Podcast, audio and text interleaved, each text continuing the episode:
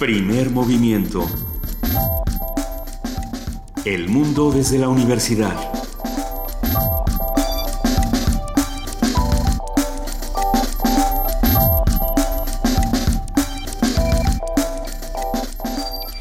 Siete de la mañana con cuatro minutos. Yo soy Juana Inés de esa. Luisa Iglesias está, Luisa Iglesias está de vacaciones. Pero está conmigo Héctor Castañeda. ¿Cómo estás, Héctor? Buen día. Bien, bien, buenos días, Juana Inés. Me, eh, me daba una vuelta por los alrededores y decidí pasar a saludarlos. ¿Andabas por aquí a las 7 de la mañana? Sí, eh, nos levantamos muy temprano para llegar a resistencia modulada. Te iba yo a preguntar si, si en realidad nunca habías ido a dormir, porque los chicos de resistencia modulada tienen esta fama de que, de que son rudos y de que nunca duermen y que viven una vida desenfrenada. Pero Esa fama tenemos. Esa fama tienen, mientras que los de primer movimiento tenemos fama de ñoños. No sé por qué, muy mal ganada. Realmente no hicimos nada para merecerla.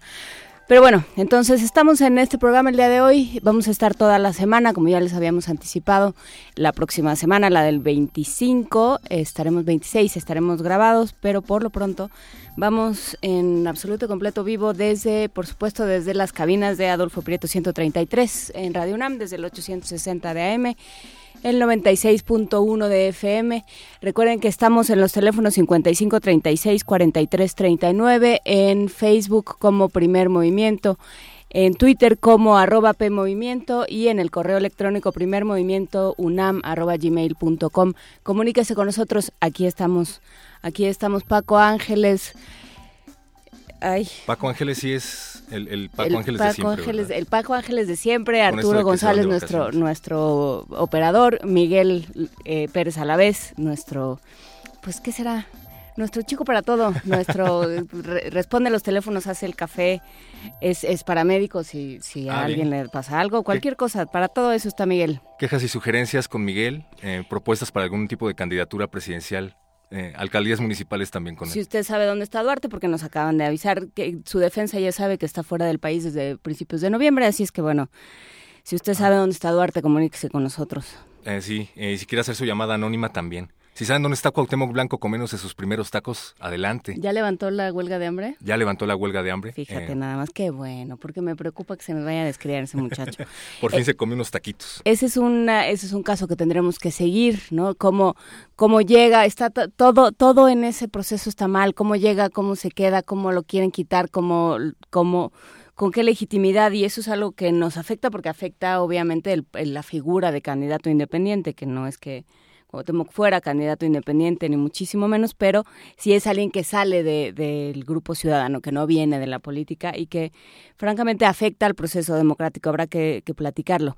Por lo pronto, el día de hoy vamos a hablar sobre ciencia, cómo funciona la evolución, qué hacemos, cuán- qué pasa cuando los seres humanos u otras especies, habrá que preguntar si eso se puede, metemos la, mano, metemos la mano negra y afectamos este proceso que se conoce desde Darwin como selección natural. Hablaremos de ello con el doctor Antonio Lascano, él es investigador especialista en biología evolutiva y miembro del Colegio Nacional. Además, eh, va a ser bastante interesante saber qué es lo que ocurre en torno a este tema, tomando en cuenta que miembros del gabinete de Donald Trump están promoviendo que se enseñe en las escuelas el creacionismo. Sí, sí, dicen cosas como es que bueno hay que darle apertura a todas las a, todas las teorías, sí, bueno, pero hay teorías que están basadas en la ciencia y otras que están basadas en un sistema de creencias distinto de la ciencia que no se puede comprobar y esos esos son ya, hay muchos problemas.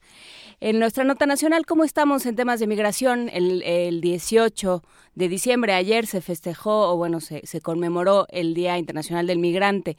¿Cómo estamos? El, el secretario de Naciones Unidas llamó a, un momento en el que no solo se ayude a los migrantes, se respeten sus derechos humanos y se haga un verdadero esfuerzo global para, para ayudar y paliar los horrores de la migración. La migración es algo normal en los seres humanos, pero no de esta manera y no con esta, ah, con esta crueldad con la que se está viviendo. ¿no? Así es, sobre todo en este día, ¿no? Programa Universitario de Estudios sobre el Desarrollo estará Rolando Cordera, director eh, de este programa, hablará sobre América Latina, un tema del que han estado, al que le han estado dando seguimiento desde diferentes ángulos aquí en Primer Movimiento. Sí, y que se había, se había negado, se había resistido Rolando Cordera a hablar de América Latina como, eh, como región económica, pero ya, ya lo empujamos. En nuestra nota internacional, reporte de Alepo, vamos a hablar con el doctor Moisés Garduño, él es profesor de la Facultad de Ciencias Políticas y Sociales de la UNAM, que es, hay cese al fuego, no hay cese al fuego, los dejan salir, no los dejan salir, a dónde van una vez que llegan, a dónde están, qué pasa eh, con, con eh, los diferentes actores que están ahí metidos. ¿Qué pasa con Rusia? Hay un montón de cosas que discutir sobre este caso tan trágico que es el de Alepo. En la mesa del día, eh, de Maluma a Mark Twain. Ese es un tema ¿Qué tienen en común Maluma y Mark Twain? pues eso me gustaría saberlo a mí también. No se preocupen, lo vamos a averiguar. Vamos a hablar sobre derechos civiles y libertad de expresión, qué tanto se puede decir y qué tanto ya hay cosas que, que afectan y que ya sabemos como sociedad que afectan y que es preferible no fomentar porque hasta cierto punto el discurso crea realidades. Vamos a platicar con Miguel Moguel, licenciado en Derecho y maestro en Derechos Humanos y Democracia y también viejo amigo de este programa. Todo esto lo vamos a tener el día de hoy, así es que quédese con nosotros, va a estar muy interesante, va a, va a haber gente muy inteligente platicando con nosotros, lo cual agradecemos muchísimo siempre, pero en Posadas lo agradecemos mucho más. No vamos a tener nada de Maluma, ¿verdad? Música de Maluma. No vamos a tener música de Maluma porque somos una radio seria, pero pero si quieres cantar algo, adelante. Si pues, quieres todavía no me sé ninguna, pero eh, pensaba que lo iban a tener de aperitivo para el tema de la mesa del día. No. Mejor que no. Mejor que no. ¿Qué te parece? No, tendremos otro tipo de cosas. O sea, en realidad es que es un tema, por eso, por eso metíamos a Mark Twain en la jugada. Porque, Para equilibrar las cosas. Porque en el, momento en el que se empezó a discutir si quitar, si, digamos, censurar de, de Huckleberry Finn la palabra nigger, pues entras en una discusión muy importante. Por supuesto que es algo ofensivo, por supuesto que es algo que, que es un reflejo de toda una serie de de problemas y de incomodidades y de, y de desigualdades brutales en una sociedad, pero también es una manifestación cultural que vale por sí misma. Entonces, todo eso lo vamos a platicar a partir de las nueve de la mañana. Pero antes vamos a una nota de la UNAM, si te parece.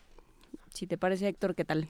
La apiterapia es una técnica que se utiliza para la prevención y el tratamiento de distintas enfermedades y dolores, tales como los articulares. Para eso nuestra compañera Cristina Godínez nos amplía la información con esta nota.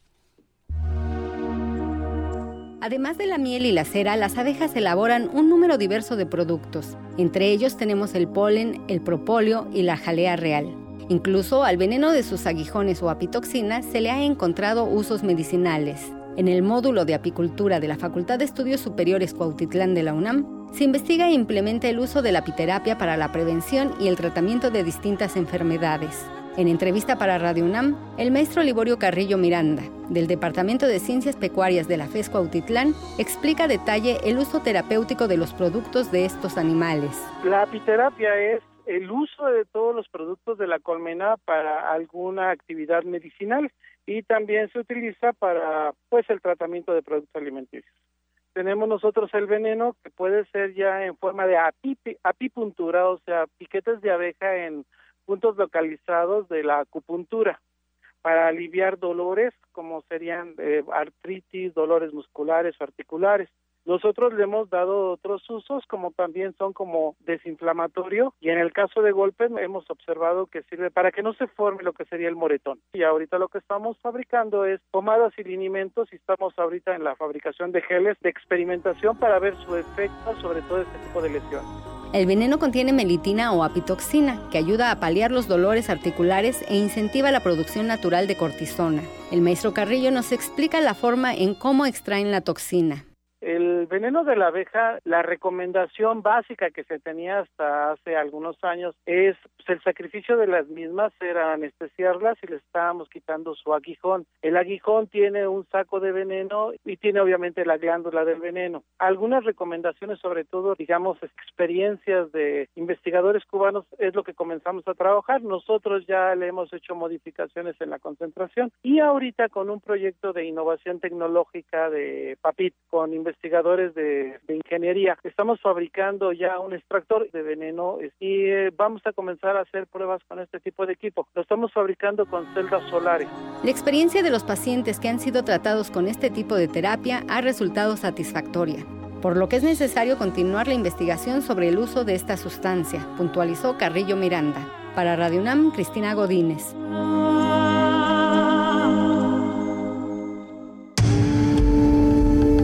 Movimiento. Clásicamente... Universitario. Siete de la mañana con 13 minutos y para todos esos niños que ya no van a la escuela y para todos esos papás que todavía van a trabajar, estamos buscando, esta semana vamos a poner Héctor Villancicos que nos vayan sonando. Definitivamente. Nos vayan sonando excéntricos. Muy, muy alejado de Maluma. Sí, por favor. Ayer me encontré uno con Bruce Springsteen que a lo mejor vamos a poner, otro con B.B. King, otros de diferentes partes del mundo, uno ucraniano. Pero este es, y esperemos que de veras eso diga, porque pues, mi, mi ruso es bastante deficiente, tendiendo a inexistente. Se llama Noche Tranquila, es un villancico en ruso, va un fragmento.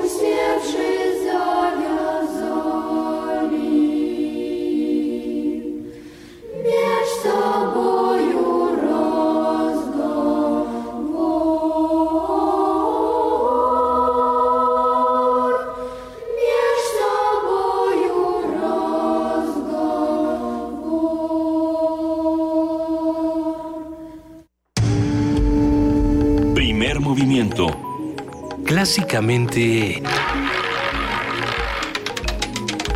Diverso. Lunes de Ciencia. Días recientes, la revista Proceedings of Natural Sciences dio a conocer un estudio según el cual el uso de cesáreas en mujeres cuya pelvis es demasiado estrecha para dar a luz por parto natural puede incidir en la evolución natural de los seres humanos. Según esta publicación, sin el recurso de la cirugía, estas mujeres estarían condenadas a morir durante el parto. El texto concluye diciendo entonces que al realizar la cesárea, los seres humanos están incidiendo sobre el proceso conocido como selección natural. Pero ¿cómo funciona exactamente la evolución y qué ocurre cuando el factor humano o de otras especies influye sobre esta?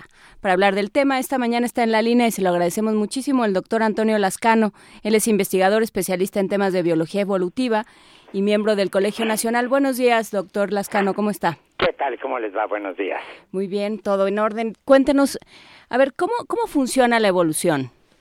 Bueno, la evolución es un proceso histórico que depende de una serie de mecanismos, eh, como pueden ser la selección natural, la simbiosis, eh, lo que llamamos deriva génica, donde el azar juega un papel importante. Pensemos en el caso de los dinosaurios, como eh, sufren una gran, gran extinción cuando eh, choca un asteroide, un cometa, probablemente un asteroide hace unos 65 millones de años.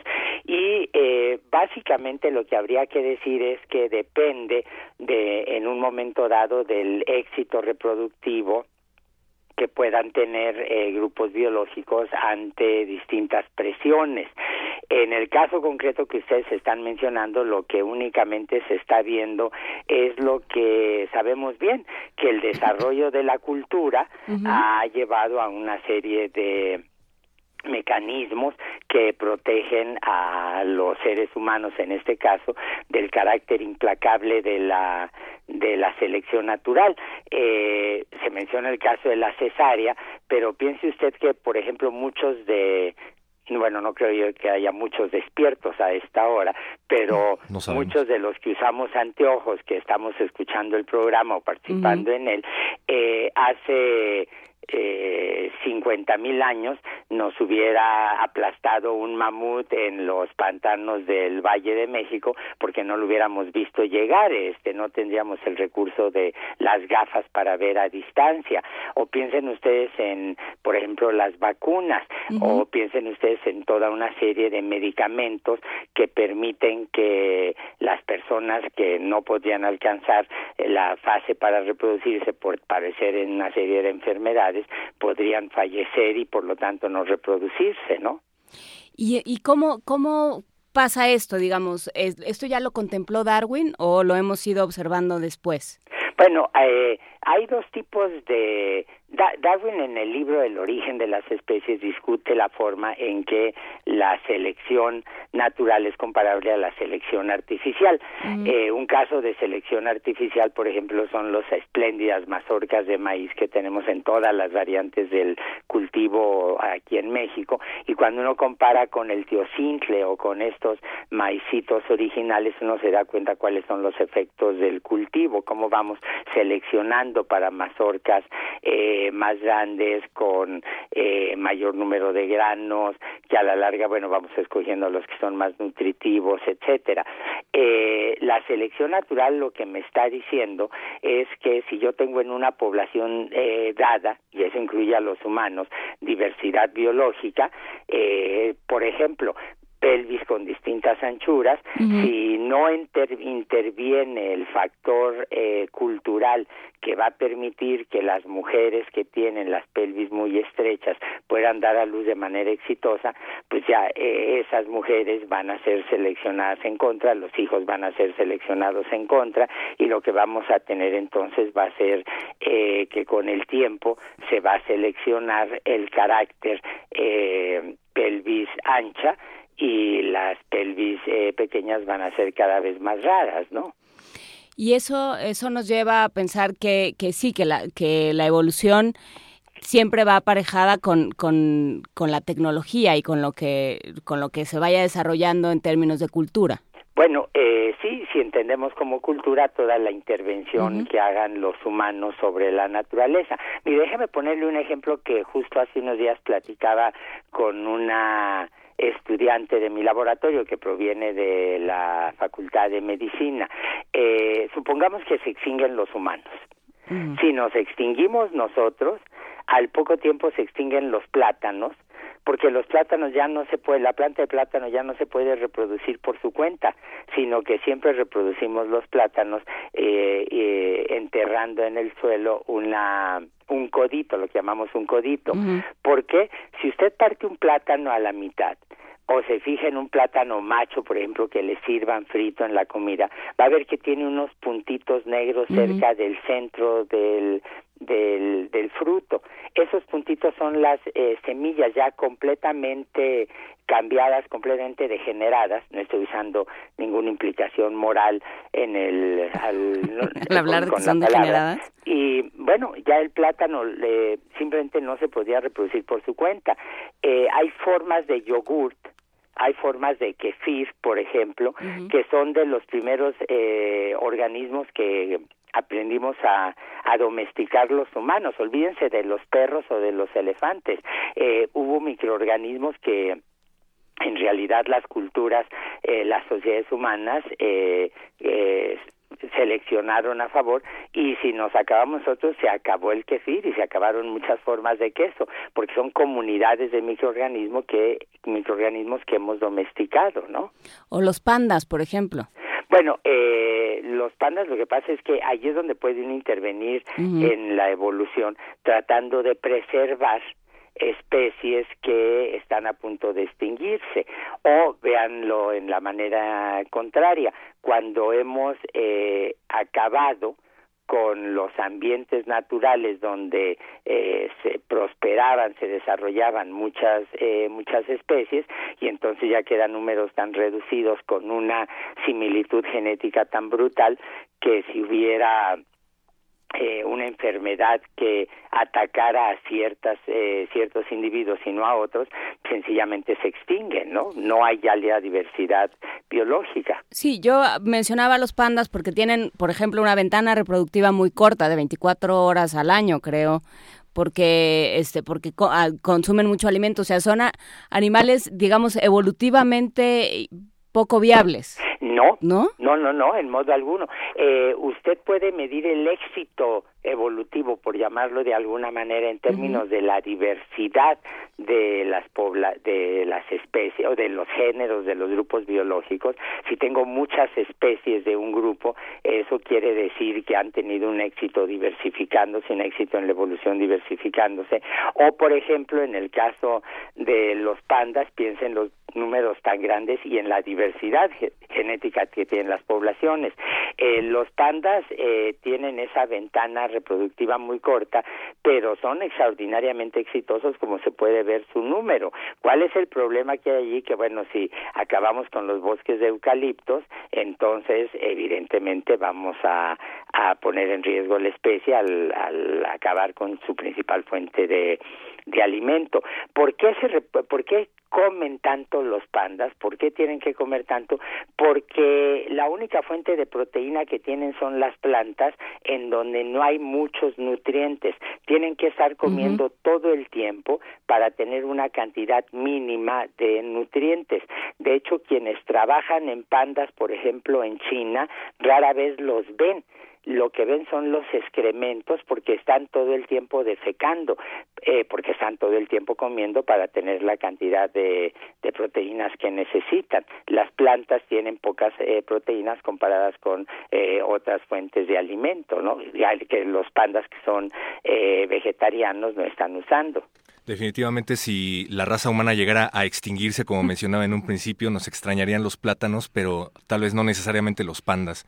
Así es, pero fíjese, qué bueno que utiliza ese término que muchos usamos una y otra y otra vez, todos, ¿eh? biólogos y no biólogos, especialistas y no especialistas, la raza humana. Ah, yo cuando oigo el término de raza, siento la verdad como se me voltea el páncreas del enojo, porque eh, hay razas de perros tenemos Dobermans o tenemos perros chihuahua eh, que a mí siempre me han parecido un poco ridículos, pero, pero los humanos somos una misma especie. La especie humana. Eh, yo sí creo que, por ejemplo, el término racismo es bueno tenerlo presente para estar en contra de él, pero más bien somos una especie humana, yo sería el término que utilizaría, ¿eh? pero no creo que usted es el único, don Héctor, que, que comete esa pequeña falta, lo hacemos todos. ¿eh?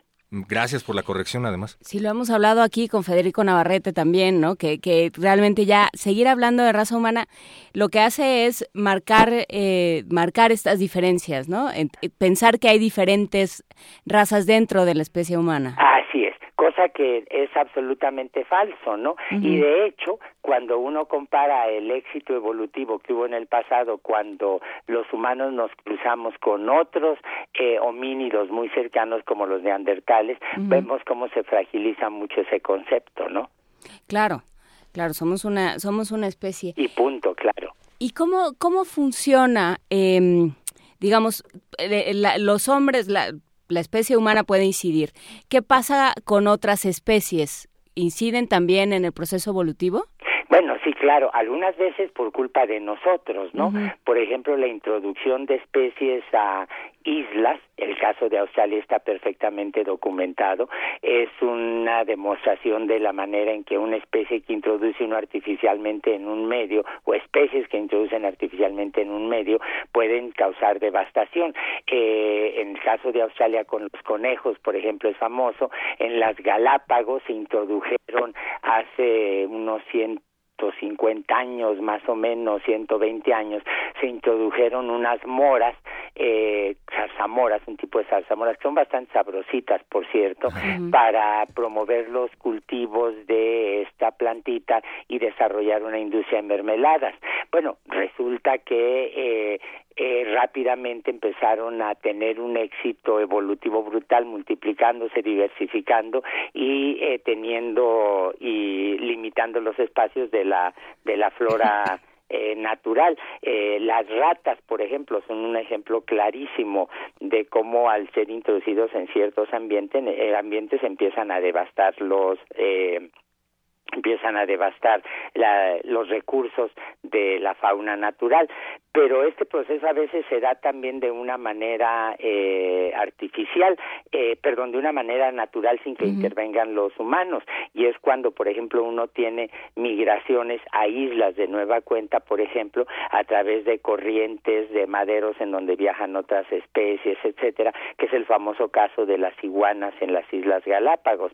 Eh, a veces pensamos que los eh, humanos somos los únicos con capacidad de acabar con el ambiente y ciertamente este desarrollo capitalista desenfrenado que tenemos que está eh, eh, acabando con el recurso biológico de una manera pavorosa tiene efectos que son muy visibles.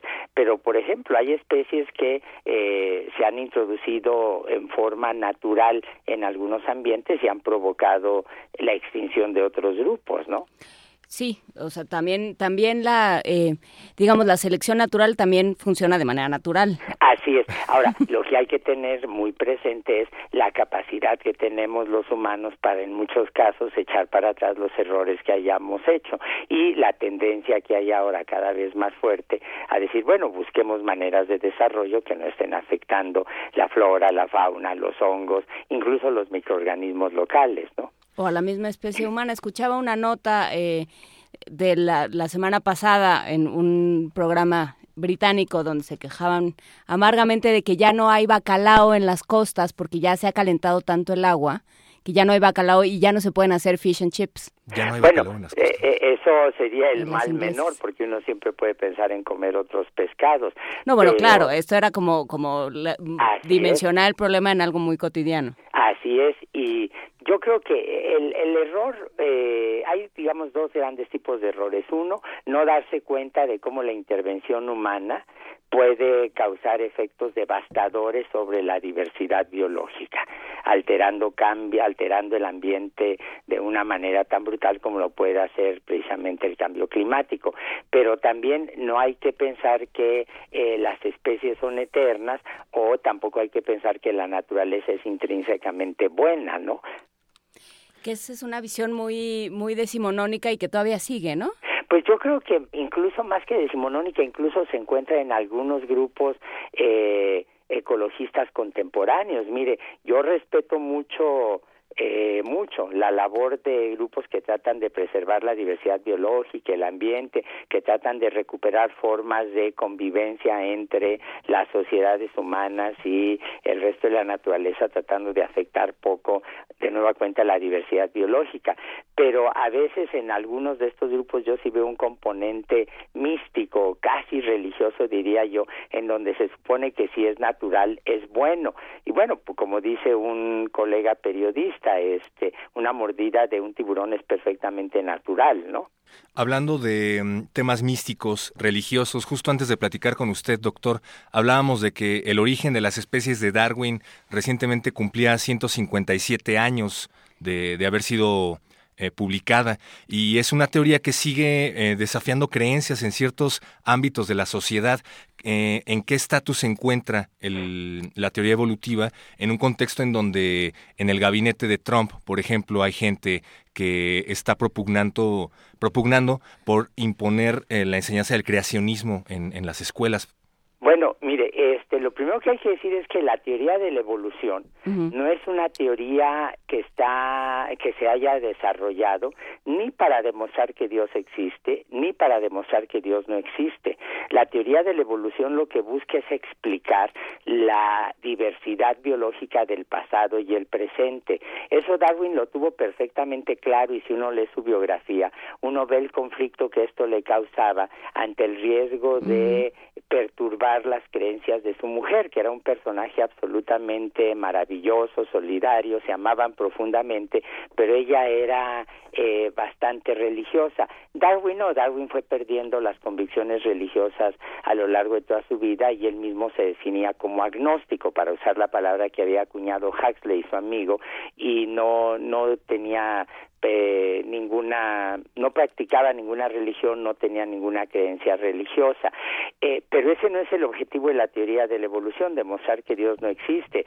De hecho, algo que muchos se olvidan es que cuando eh, termina el siglo XIX, había muchísimos que aceptaban la teoría de la evolución religiosos o no, porque habían desarrollado rápidamente una actitud teísta. La idea era que Dios había creado la naturaleza con ciertas capacidades que habían permitido eh, la evolución sin ningún problema. Y les puedo mencionar un ejemplo muy concreto de esto. Darwin está enterrado en la Catedral de Westminster, que es un sitio consagrado para la Iglesia Anglicana, es un sitio de, religioso, está muy cerca de Newton, que sí era profundamente religioso, está muy cerca de Herschel, las lápidas de Darwin y de Herschel, el astrónomo, están uno al lado del otro, que era profundamente religioso, y esto lo que muestra es la manera en que, por ejemplo, la Iglesia Anglicana no tuvo ningún problema para, para adaptarse, ellos sí, por selección hacia las ideas de Darwin. Y lo mismo pasa con muchas otras religiones, con muchas otras creencias. Eh, en el judaísmo hay una aceptación del darwinismo, en el islam eh, hay una, un sector que al principio lo vio con muchísimo entusiasmo y todavía eh, en los lugares donde no se mezcla la idea religiosa con el desarrollo laico secular de una sociedad no hay ningún problema.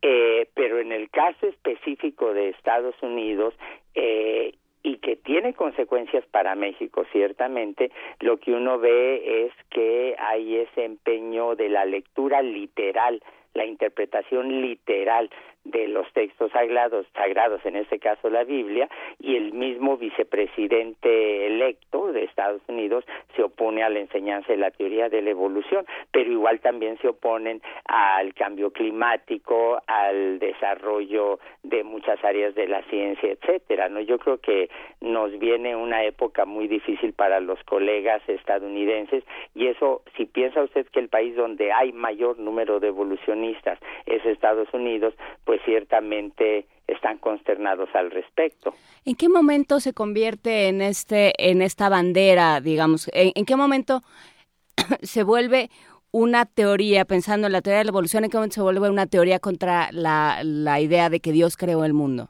Bueno, esa interpretación, eh, lo que lo que hace el darwinismo, lo, como lo que hace en muchas otras disciplinas, teorías científicas, es dar una explicación eh, secular que ya no se necesita, en donde ya no se requiere de la divinidad. Mire, hay un caso que es paradigmático. La anécdota puede ser falsa, me decía alguna vez Roberto Blancarte, pero en el siglo XIX, a principios del siglo XIX, el marqués de Laplace escribe un libro eh, aplicando la matemática a los modelos de Kant eh, del sistema solar y el libro se llama Mecánica Celeste. Y según la anécdota, eh, delante de toda la corte, cuando le entrega el Marqués de la Plaza el ejemplar a Napoleón I, Napoleón, que era absolutamente brillante, eh, examina rápidamente el libro, ve el índice y le dice a Laplace, delante de toda la corte, señor Marqués, no veo la palabra Dios en su texto. Y Laplace contesta, eh, Majestad, esa es una hipótesis que no he necesitado para escribir mi libro. En esa anécdota uno ve resumido lo que es precisamente el desarrollo laico del conocimiento de la naturaleza. Se puede sin meterse en el hecho de si Napoleón es creyente o no, si Laplace es creyente o no, Laplace está demostrando el carácter laico de las ecuaciones y de su visión de eh, la naturaleza de la, del movimiento de los astros. O como decía Galileo en su momento, la Biblia nos enseña cómo ir al cielo y no cómo funciona el, el mecanismo de, de los cielos, ¿no? Eh, en el caso específico de la evolución, está perfectamente datado como eh, por ahí de principios del siglo XX, un grupo de empresarios estadounidenses muy, muy, muy eh, fundamentalistas, realmente creyendo en una interpretación literal de la Biblia, o sea, creyendo que el mundo fue hecho en siete días, que hubo un diluvio universal, que Josué detuvo el sol en una batalla descrita en el Antiguo Testamento, etcétera, en ese momento es cuando uno puede ver claramente no solo el político de hacer de la lucha en contra de la evolución un grito de batalla de los sectores más reaccionarios, sino también de introducir grandes cantidades de dinero al, al, respecto. Eh, eh, lo cual evidentemente a la larga no solo afecta el desarrollo de la biología, sino afecta también, por ejemplo, el desarrollo de la medicina o de otras áreas. Claro, y, y, empieza a meter el, el, ámbito político y el ámbito moral y religioso en algo que no tendría que, en lo que no tendría que meterse. Absolutamente de acuerdo. La naturaleza no es ni moral ni inmoral, es amoral. Y eh, lo que es interesante aquí es eh, cómo han ido cambiando los paradigmas. Si uno toma esta anécdota falsa o no, pero pero pero, que podría ser que, merecería ser cierta de Napoleón y Laplace, desde luego en ese momento se está dando un cambio de paradigma, ¿no? Se están explicando se está explicando el mundo con otras hipótesis, por ponerlo en esos términos. ¿En qué momento nos frenamos? ¿En qué momento dijimos, no, no, mejor sigamos explicándonos estas cosas con teorías que no se pueden medir? Bueno, yo creo que al contrario, fíjese, yo ahí eh, diferiría de lo que usted dice, Juana Inés. Mire, en primer lugar, yo creo que el momento en que esa visión secular arranca, muy fuertemente, de una forma muy, muy visible, es a partir de la ilustración. Claro. Aparte, yo creo que la ilustración a veces se nos olvida el impacto tan extraordinario que tuvo en nuestra visión del mundo, no solo a nivel de la política, de la economía, de las organizaciones sociales, sino también a partir de nuestra visión de la ciencia si Diderot, Voltaire o Lamarck eran eh, creyentes o no es completamente irrelevante. eh, cuando algún algún momento los acusaron, ninguno de ellos fue acusado de ateo o de no creyente, pero uno ve allí claramente eh, cómo culmina esa separación de lo laico de la visión de nosotros mismos, de la de la sociedad, de los humanos, de la naturaleza. Eh, entonces yo creo que allí comienza. ¿En qué momento eso se frena? Yo creo que no se ha frenado. Mire, vamos a ver, por ejemplo, el caso concreto de el, judaísmo y del cristianismo, en particular de la de la religión católica. Eh, muchísimos pensadores judíos muy rápidamente, sin hacer a un lado sus creencias religiosas, aceptaron la idea de la evolución sin ningún problema. Y, por ejemplo, en el caso de la de la Iglesia Católica, uno ve como eh, Pío IX, eh, que era un papa extraordinariamente conservador, eh, extraordinariamente reaccionario, eh, rechaza la idea de la evolución, pero nunca como papa. Eh, es decir, él no está hablando ex cátedra. El Papa eh, en la mitología católica, en la en la visión de la Iglesia Católica, es infalible cuando habla como Papa y Pío IX nunca criticó el darwinismo como papa, lo hizo como rey de Roma, que es distinto. Probablemente, como dicen muchos historiadores, eh, porque ya habían aprendido de manera muy dura la lección con Galileo. yo personalmente me pasé dos meses estudiando los archivos secretos del Vaticano, que no son secretos, eso se oye muy pomposo, pero en realidad es una mala traducción. Y no hay absolutamente ningún texto de Pío IX como Papa eh, desdeñando la teoría de la evolución o criticándola. El siguiente Papa que entra, que es León XIII, eh, eh, León XIII eh, dice explícitamente en una encíclica que es una obligación de los católicos estudiar las ciencias naturales y a partir de ahí uno ve cómo de una manera u otra, a veces con tropiezos, a veces de una manera acelerada, la jerarquía católica empieza a aceptar la idea de la evolución hasta que Juan Pablo II dice esa famosa frase que la evolución es más que una hipótesis. Eh, ahora, al margen de lo que diga la jerarquía, la gente puede sentirse absolutamente fiel al catolicismo y estar aceptando la teoría de la evolución sin ninguna dificultad, y lo mismo pasa con otras religiones. Tal vez sea que la religión no sea apta para todas las especies todavía. Eh, bueno, digamos que la religión yo creo que trata de dar una serie de, o las religiones, de dar unas guías eh, de conducta moral, social, está la creencia en uno o en varios eh, seres supremos, pero no necesariamente les preocupa tanto el origen de la diversidad biológica. Ya digamos que un cristiano promedio, no en Estados Unidos, ¿eh? donde más del 50, más del 60%, de hecho el 62% no cree en la selección natural, no, no acepta la idea de la evolución biológica, pero por ejemplo en México, salvo núcleos muy, muy localizados, influenciados por predicadores, sobre todo estadounidenses. Hay que recordar que hay 180 mil predicadores estadounidenses en todo el mundo ejerciendo una actividad eh, que está libre de impuestos, que es un gran negocio. eh, presentando una visión muy sesgada de la forma en que se debe organizar una sociedad o cómo se debe interpretar la naturaleza, pero por ejemplo en Estados Unidos hay muchos que creen a pie juntillas que efectivamente la diversidad biológica es un acto de creación que duró una semana. Eh, los católicos en promedio no.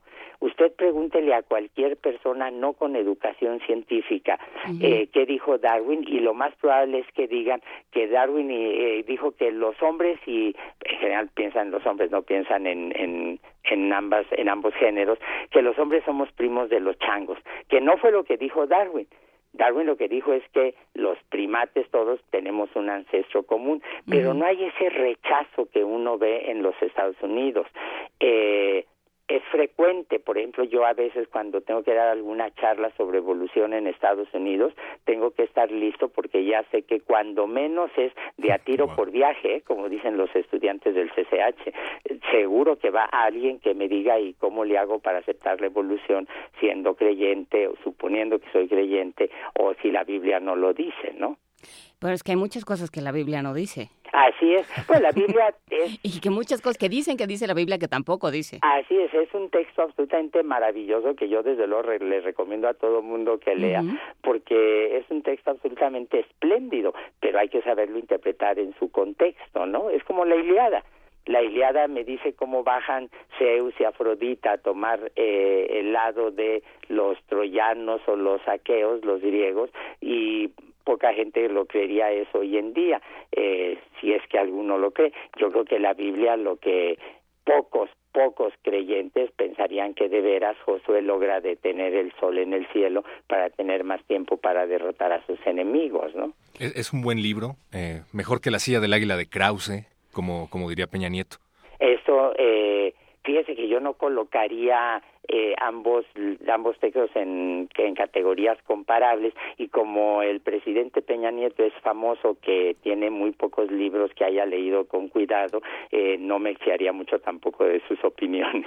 Sí, no, eh, me, me me quedo con Borges que decía, los seres humanos descendemos del mono, los argentinos descendemos del barco.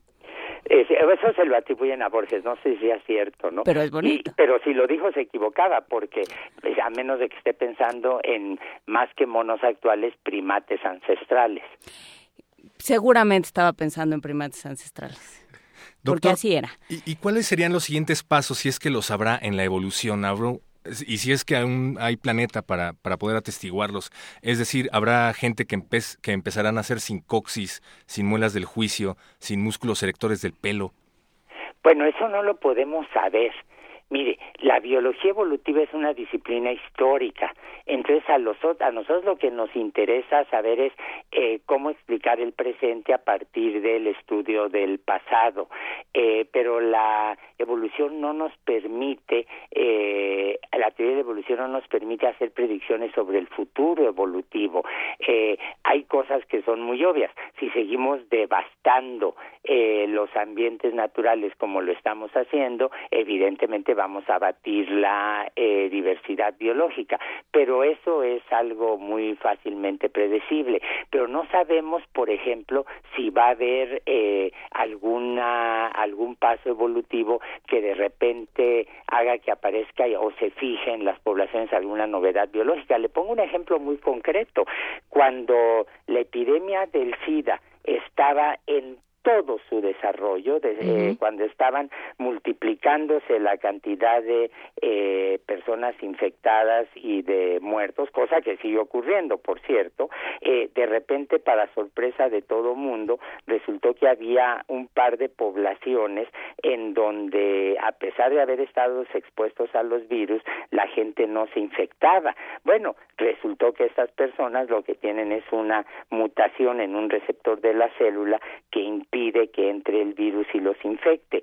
Si dependiéramos solo de la selección natural, uno podría decir, bueno, en el futuro, pues vamos a tener humanos así, humanos que son inmunes al ataque de un virus tan letal como es el caso del VIH, pero para eso tenemos condones y para eso tenemos campañas de prevención, para ah, complementar el efecto de la selección natural con la actividad cultural, con el resultado de eh, eh, siglos y siglos de evolución social. Y por eso hay que dedicarle recursos no solo a la investigación científica, sino también a la divulgación de esta, al, al, a la comunicación de esta, de esta investigación. Y sus así efectos. es, así es, y también hay que darnos cuenta que pues el, la protección de la diversidad biológica es, es esencial para mantener eh, una situación de equilibrio mínimo, ¿no? Entre las poblaciones humanas y las poblaciones biológicas, lo cual otra vez no quiere decir que toda población biológica sea intrínsecamente positiva o intrínsecamente buena, ¿no? Esta visión moral que de la que hablábamos hace un momento. Claro, muchísimas gracias, doctor Antonio Lascano.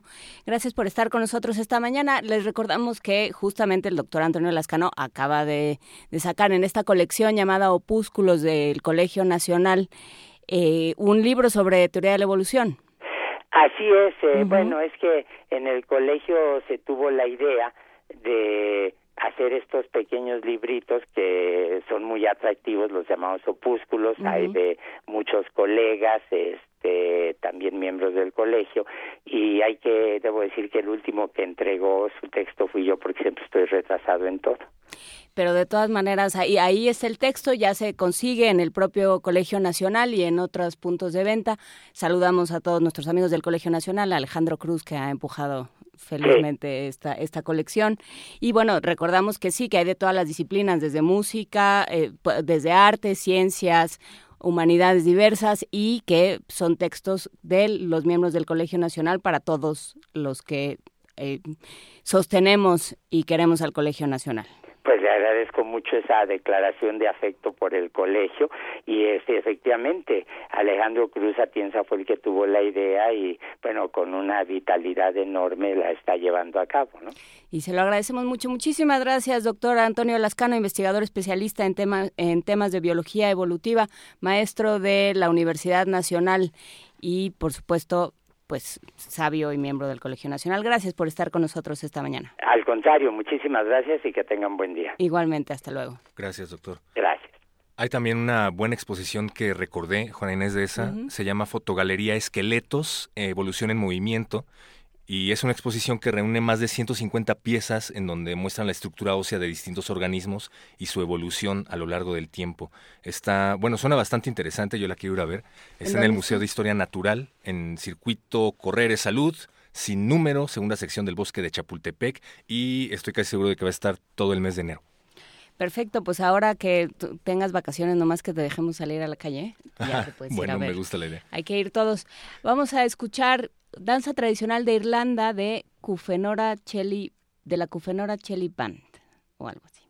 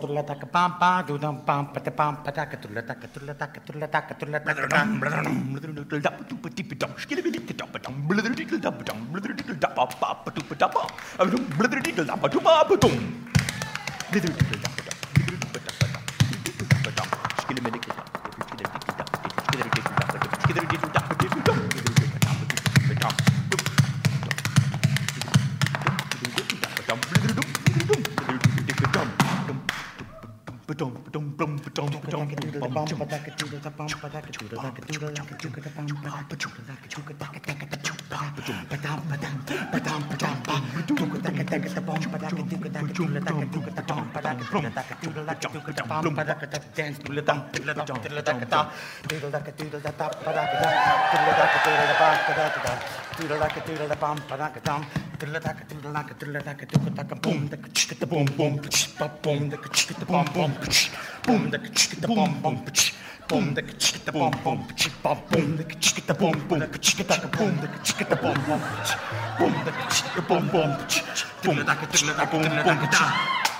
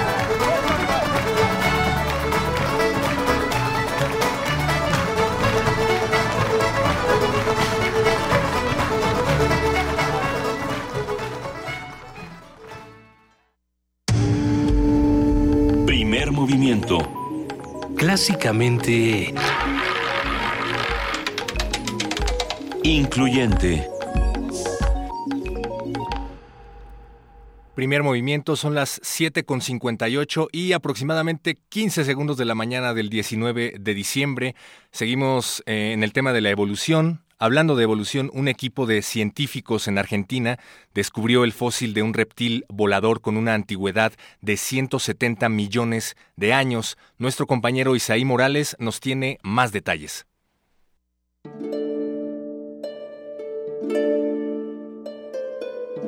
En fechas recientes se dio a conocer el descubrimiento de un reptil volador en la Patagonia Argentina, con una antigüedad de 170 millones de años. Un equipo de científicos descubrió que el pterosaurio nombrado Alcaroen-Coy, o antiguo cerebro de la laguna, era un buen volador y planeador por su extraordinaria adaptación al medio aéreo. El investigador del Instituto de Geología de la UNAM, René Hernández Rivera, explicó las características de este animal. Desarrollado el cerebro adecuadamente, se parecen lóbulos en el mismo lóbulo que coordina todo el vuelo, hacerse más grande o más eficiente para poder también maniobrar, para poder medir distancias, para poder evitar obstáculos, para ver si te come alguien o no, tú te vas a comer a alguien, todo eso se tuvo que haber dado.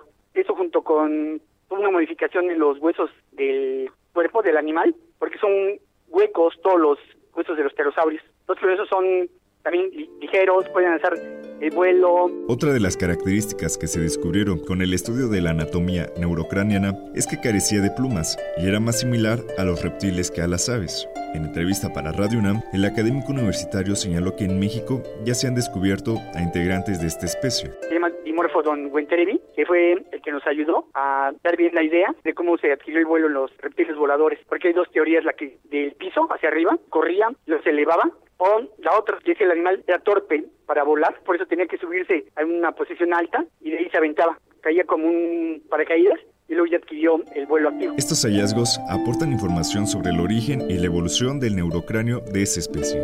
Para Radio UNAM, Isai Morales. Primer movimiento. Clásicamente... Universitario.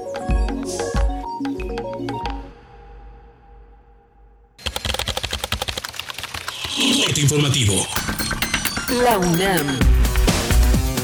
Fernando Berrojal, viceacadémico del Instituto de Investigaciones Estéticas de la UNAM, analizó mediante la pintura rupestre la visión que los indígenas de Durango y Oaxaca tenían sobre la época de la colonia. Toda la parte colonial es muy interesante, ¿no? Porque es el hecho de que es un desarrollo propio de los indígenas, porque normalmente la historia oficial siempre da importancia a los conquistadores españoles y sobre todo en esas partes del norte de México los indígenas fueron sometidos por la administración colonial y digamos que no tuvieron ese protagonismo. Y el arte rupestre colonial nos dice otra cosa, nos dice que sí tuvieron un desarrollo cultural activo, tuvieron un, todo un protagonismo, un desarrollo cultural propio y en ese desarrollo cultural se refleja sobre todo en el arte rupestre, donde ellos estaban intentando reflejar todo lo nuevo que está pasando, ese, ese nuevo mundo que están viviendo y eh, intentar adaptar sus viejas tradiciones con lo nuevo que estaba surgiendo y un poco el arte rupestre que estamos viendo en Durango es eso, ¿no? Cómo intentan eh, adaptar ese nuevo mundo y sus viejas tradiciones a lo nuevo que estaba llegando. José Luis Velázquez Ramírez, profesor de la Facultad de Medicina Veterinaria y Zootecnia de la UNAM, usa la radiología digital para colaborar con los institutos de investigaciones estéticas y antropológicas y analizar pinturas de caballete, esculturas, vasijas, objetos de madera, esqueletos y collares. El equipo es un generador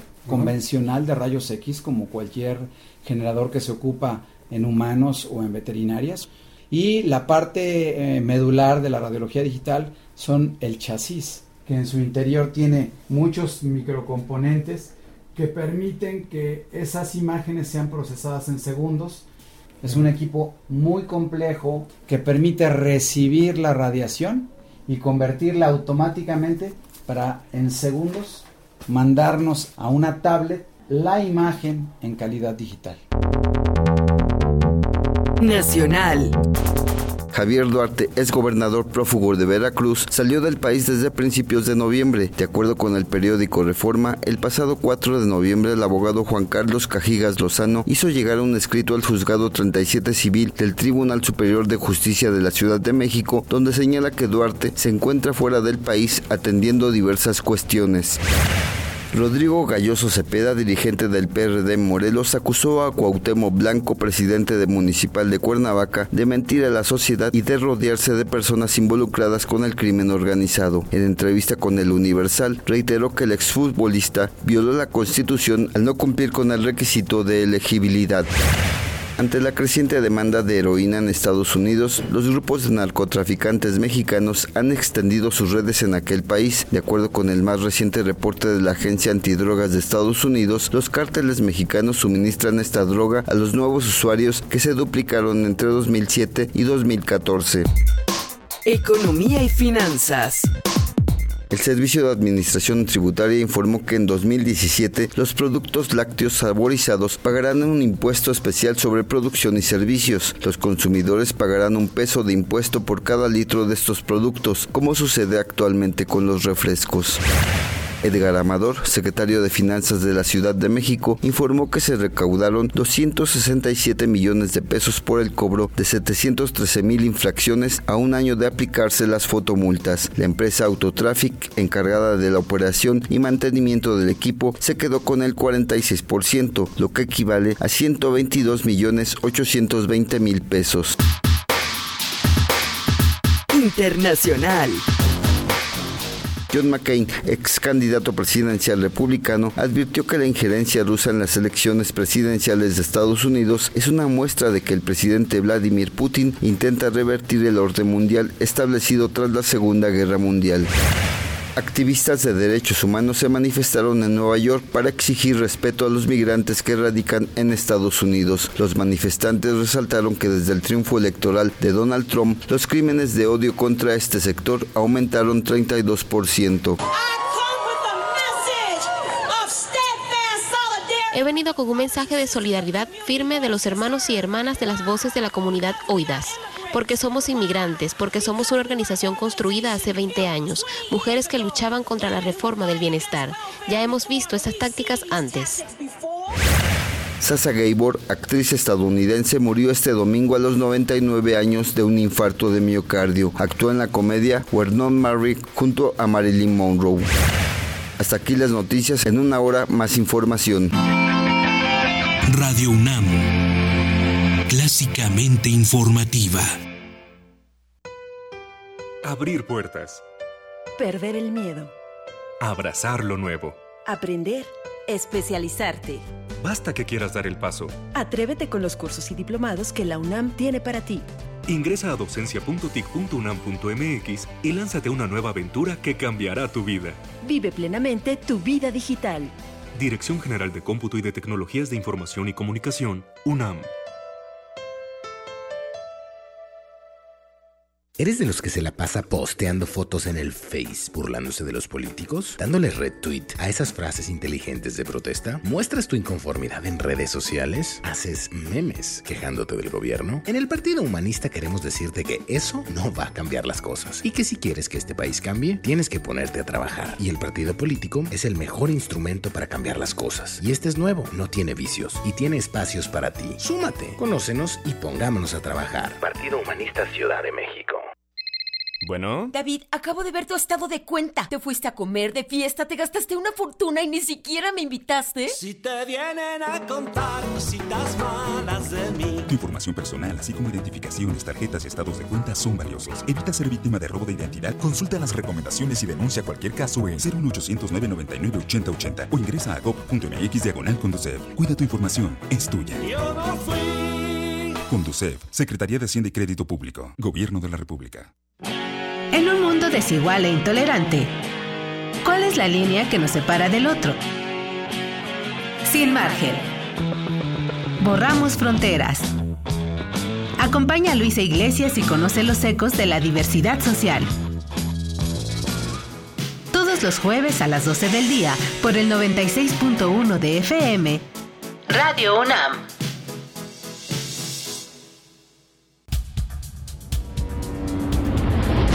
Buenas tardes, bienvenidos sean todos ustedes a Prisma RU por Radio UNAM. Yo soy Deyanira Morán. Esta es la información deportiva. Se homologarán todos los procedimientos. Hasta aquí el reporte. Zarpazo RU. Prisma RU de lunes a viernes. De lunes a viernes. De 1 a 3 de la tarde. Por el 96.1 de Radio UNAM. Primer movimiento. Podcast y transmisión en directo en www.radiounam.unam.mx.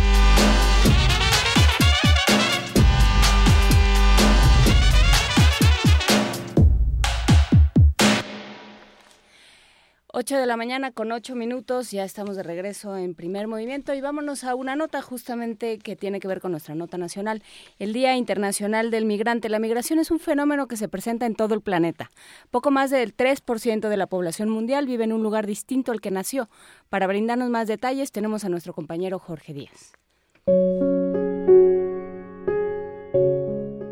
La migración es tan antigua como la humanidad y en la actualidad es un fenómeno que se presenta en todos los países, dijo la doctora Cecilia Imas Bayona, profesora de la Facultad de Ciencias Políticas y Sociales de la UNAM. La violencia y las diferencias sociales, políticas y económicas son las principales causas para que la migración se presente, dijo la académica universitaria se emigra y se transmigra por muchos lados del planeta, básicamente por razones de diferencias en riqueza y bienestar entre regiones, pero también y siempre ha habido por cuestiones ambientales, desplazamientos que están provocados por inundaciones, terremotos, eh, explosiones de volcanes, sequías y también por razones eh, políticos, sociopolíticos conflictos regionales. En México hay un enorme desplazamiento interno. Sin embargo, en términos globales, la migración no es tan grave como se piensa, pues solo poco más del 3% de la población mundial vive en un lugar distinto al que nació. En términos globales, menos del 3.5 de la población del mundo está viviendo en lugares distintos de donde nació. Es un número pequeño. Se calcula que cerca de 225 millones de personas no viven en el lugar donde nacieron. Pero ¿por qué llaman la atención? Bueno, porque se concentran en centros de producción, de intercambio de, de, de, comunicaciones, centros donde hay puertos, grandes aeropuertos, vías de ferrocarril, de automóviles, donde obviamente ahí se dirigen. La encuesta sobre migración en la frontera norte de México, elaborada por varias dependencias del gobierno federal, reveló que el flujo de migrantes mexicanos sin documentos disminuyó en 85% de 2005 a 2014, mientras que la migración legal mostró una disminución del 52%. Y más aseguró que con la llegada de Donald Trump a Estados Unidos, el tránsito de personas bajará considerablemente por razones de seguridad.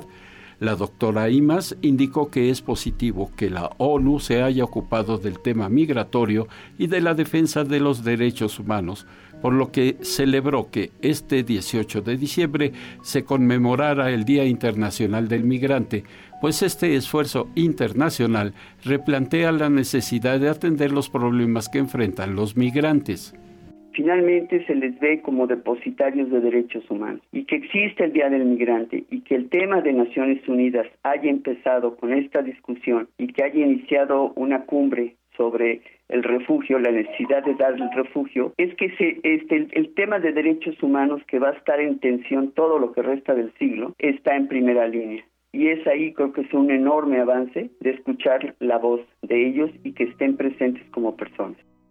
Para Radio UNAM, Jorge Díaz González.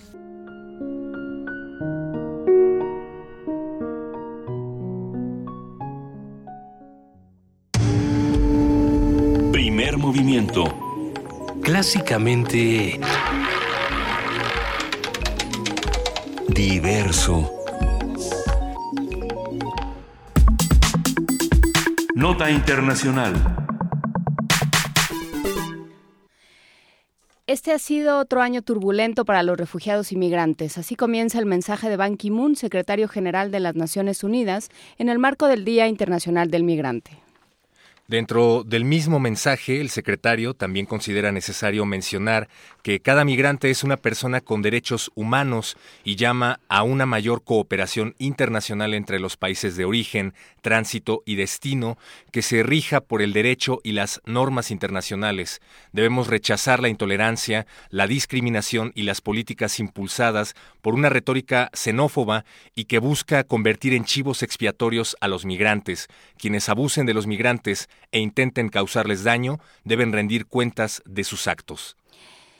Por desgracia, este mensaje encuentra eco en muchas más partes del mundo de las que debería. Si bien la atención internacional está puesta en países como Siria o Yemen, México y la región centroamericana enfrentan sus propios problemas. El gobierno de México ha sido llamado a cuentas en diversas ocasiones por la Comisión Nacional de Derechos Humanos y la propia Naciones Unidas por los malos tratos que otorga a migrantes.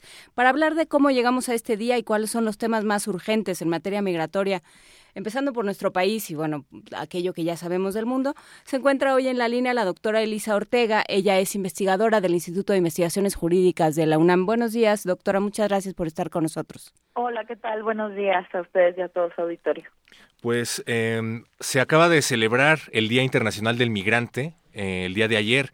Sin embargo, eh, ser migrante sigue suponiendo tener que aprender a vivir con el miedo de ser identificado, de ser detenido, de eh, ver reducidos tus derechos eh, humanos y quizás algún día a ser expulsado de ese país supone ser una sombra todavía. ¿Cuál es el diagnóstico a 18 eh, de diciembre, que fue el día de ayer, el Día Internacional del Migrante? Sí, bueno, pues el panorama que nos encontramos en materia de migración es una profunda crisis en materia de derechos humanos, como ya bien señalas. Actualmente todavía se eh, tiene el mito de que ser migrante, al menos un migrante en una situación irregular, equivale a no tener derechos en lo absoluto. Y esto implica, por supuesto, vivir en las sombras, eh, ser invisibilizado, tener una capacidad de ejercer derechos casi nula, por miedo precisamente a ser identificados y deportados a sus lugares eh, de regreso, sufrir condiciones laborales eh, asimilables. Muchas veces a esclavitud o servidumbre, ya en nuestros tiempos modernos, por, por ejemplo, jornadas laborales sin descanso, obviamente no vacaciones, eh, prohibición de ejercer el derecho de libertad sindical cuando es un derecho que se reconoce mundialmente a todos los trabajadores y trabajadoras sean nacionales, extranjeras, en condiciones regulares o irregulares. Entonces, sí, eh, yo creo que eh, para eh, eh, si pudiera decir yo en una sola palabra cuál es eh, la situación es una profunda crisis en materia de derechos humanos que evidentemente afecta más a los grupos más vulnerables de migrantes. En materia de migración y derechos humanos identificamos eh, algunos grupos de eh, vulnerables de migrantes, por ejemplo, niños, niñas y adolescentes, entre estos los acompañados y los no acompañados, las mujeres. Las mujeres son un colectivo que sufre constantemente violaciones a sus derechos humanos, ya sea que se queden como compañeras en los países de origen o migren ellas solas. Eh, esto eh, pues bueno, ya de unos años para acá a través de la feminización de la migración, que ya ha sido estudiada, pero no es que las mujeres no hayan participado activamente en los procesos migratorios desde hace muchísimos años. También tenemos a eh, la comunidad perteneciente a la diversidad sexual, a, las, a los migrantes indígenas, a los migrantes que eh, son adultos mayores y también a los migrantes que cuentan con alguna discapacidad. Entonces, bueno, eh, en general los migrantes son un grupo vulnerable, pero eh, si focalizamos esta vulnerabilidad en estas personas que les acabo de decir, pues bueno, la situación se vuelve muchísimo más complicada. La situación se vuelve complicada sobre todo cuando hay un Estado que, que voltea la mirada, ¿no? cuando, cuando el, el secretario general de Naciones Unidas tiene que decir dentro de su mensaje que los migrantes tienen derechos humanos, es una persona con derechos humanos, nos está hablando de, de una realidad eh, grave, una realidad donde no se reconocen estos derechos humanos, donde el migrante es alguien que está satanizado y criminalizado de origen. Sí, en efecto, eh, esto se ve mucho en las comunidades de destino, porque se ve al migrante como aquella persona que va a robar eh, o a quitar puestos de trabajo que originalmente pertenecían a los nacionales.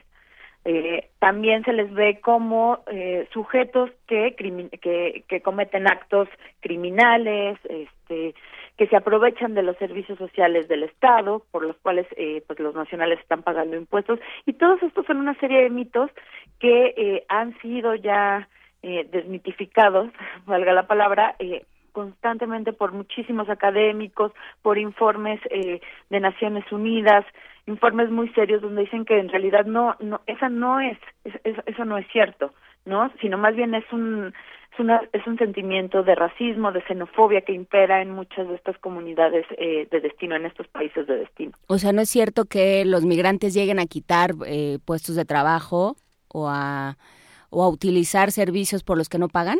No, por ejemplo, veamos el caso de, eh, de los mexicanos en Estados Unidos. Uh -huh. Eh, si usted, si, si, si los empleadores empiezan a ofrecer los puestos que comúnmente eh, desempeñan los eh, migrantes mexicanos no calificados, por ejemplo, en la agricultura, en los servicios, etcétera, no es que el eh, ciudadano estadounidense promedio va a tomar ese empleo.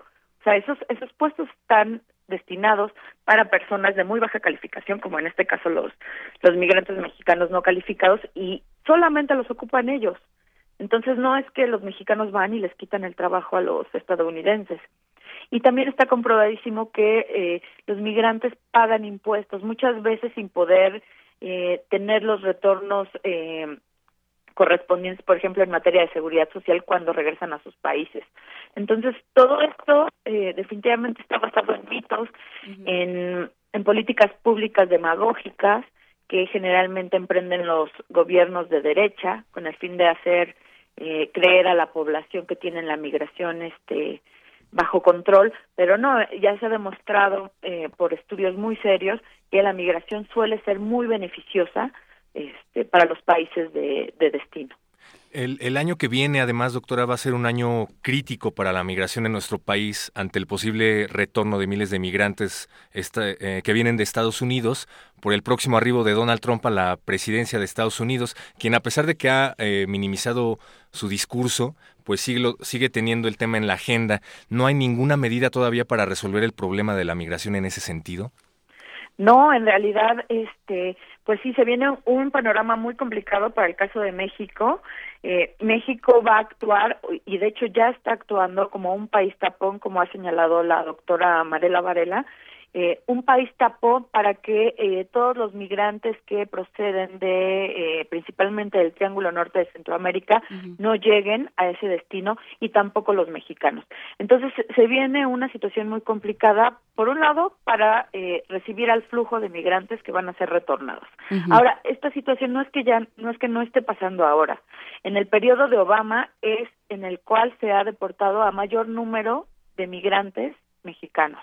Entonces, eh, quizás Obama no lo decía abiertamente, pero sí, sí es el, es el presidente estadounidense que más migrantes ha deportado, ¿no? Cerca de tres millones. Donald Trump habla de cifras de tres millones. Entonces, eh, aquí es un poco eh, el tema de la demagogia, ¿no? Eh, Obama no lo decía, pero lo hacía. Claro, eh, y no es no es una cosa nueva, digamos. Sí ha habido un regreso de migrantes, ha habido todo un, un problema de, de, de, los niños que se quedan solos porque claro. regresan a sus padres. Claro, ese es otro problema. Uh -huh. eh, de, yo, yo, yo pensaría que dentro de los problemas torales que tenemos en México, uno de ellos es el de niños, niñas y adolescentes migrantes, uh -huh. eh, especialmente los no acompañados. Uh -huh. Diariamente llegan eh, muchos de estos niños procedentes del Triángulo Norte de Centroamérica y no se está dando la respuesta adecuada por parte del gobierno mexicano para atender las necesidades que, le, eh, que, que requieren estos niños. Muchos de estos niños califican para obtener la la, la condición de refugiados y no se les está dando por fallas institucionales del gobierno. ¿En qué radican estas fallas institucionales? ¿En qué está fallando el gobierno mexicano?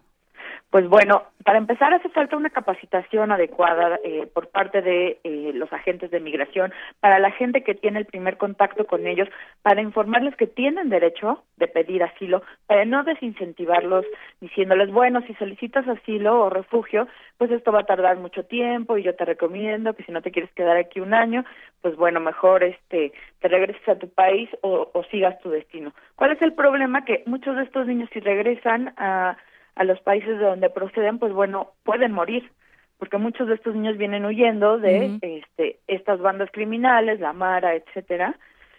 Entonces, eh, pues bueno, también hace falta que, que se asigne una partida presupuestaria mucho más importante a los organismos que se dedican a atender las necesidades de estos niños, le hace la Comar. Entonces, este, pues creo que hace falta una estrategia conjunta por parte de todas las instituciones de gobierno involucradas, migración, Comar, este, las procuradurías recién implementadas a través de la nueva ley este, sobre niños, niñas y adolescentes, etcétera. Pero sí es un tema que México está evadiendo atender y que está obligado a hacerlo por las obligaciones internacionales que adquirió al este, suscribir tratados internacionales como la Convención del 51 sobre el Estatuto del Refugiado, todos los tratados internacionales en materia de derechos humanos también que México ha firmado, entre ellos la Convención sobre los Derechos del Niño eh, y la Convención sobre Trabajadores Migratorios del Agua.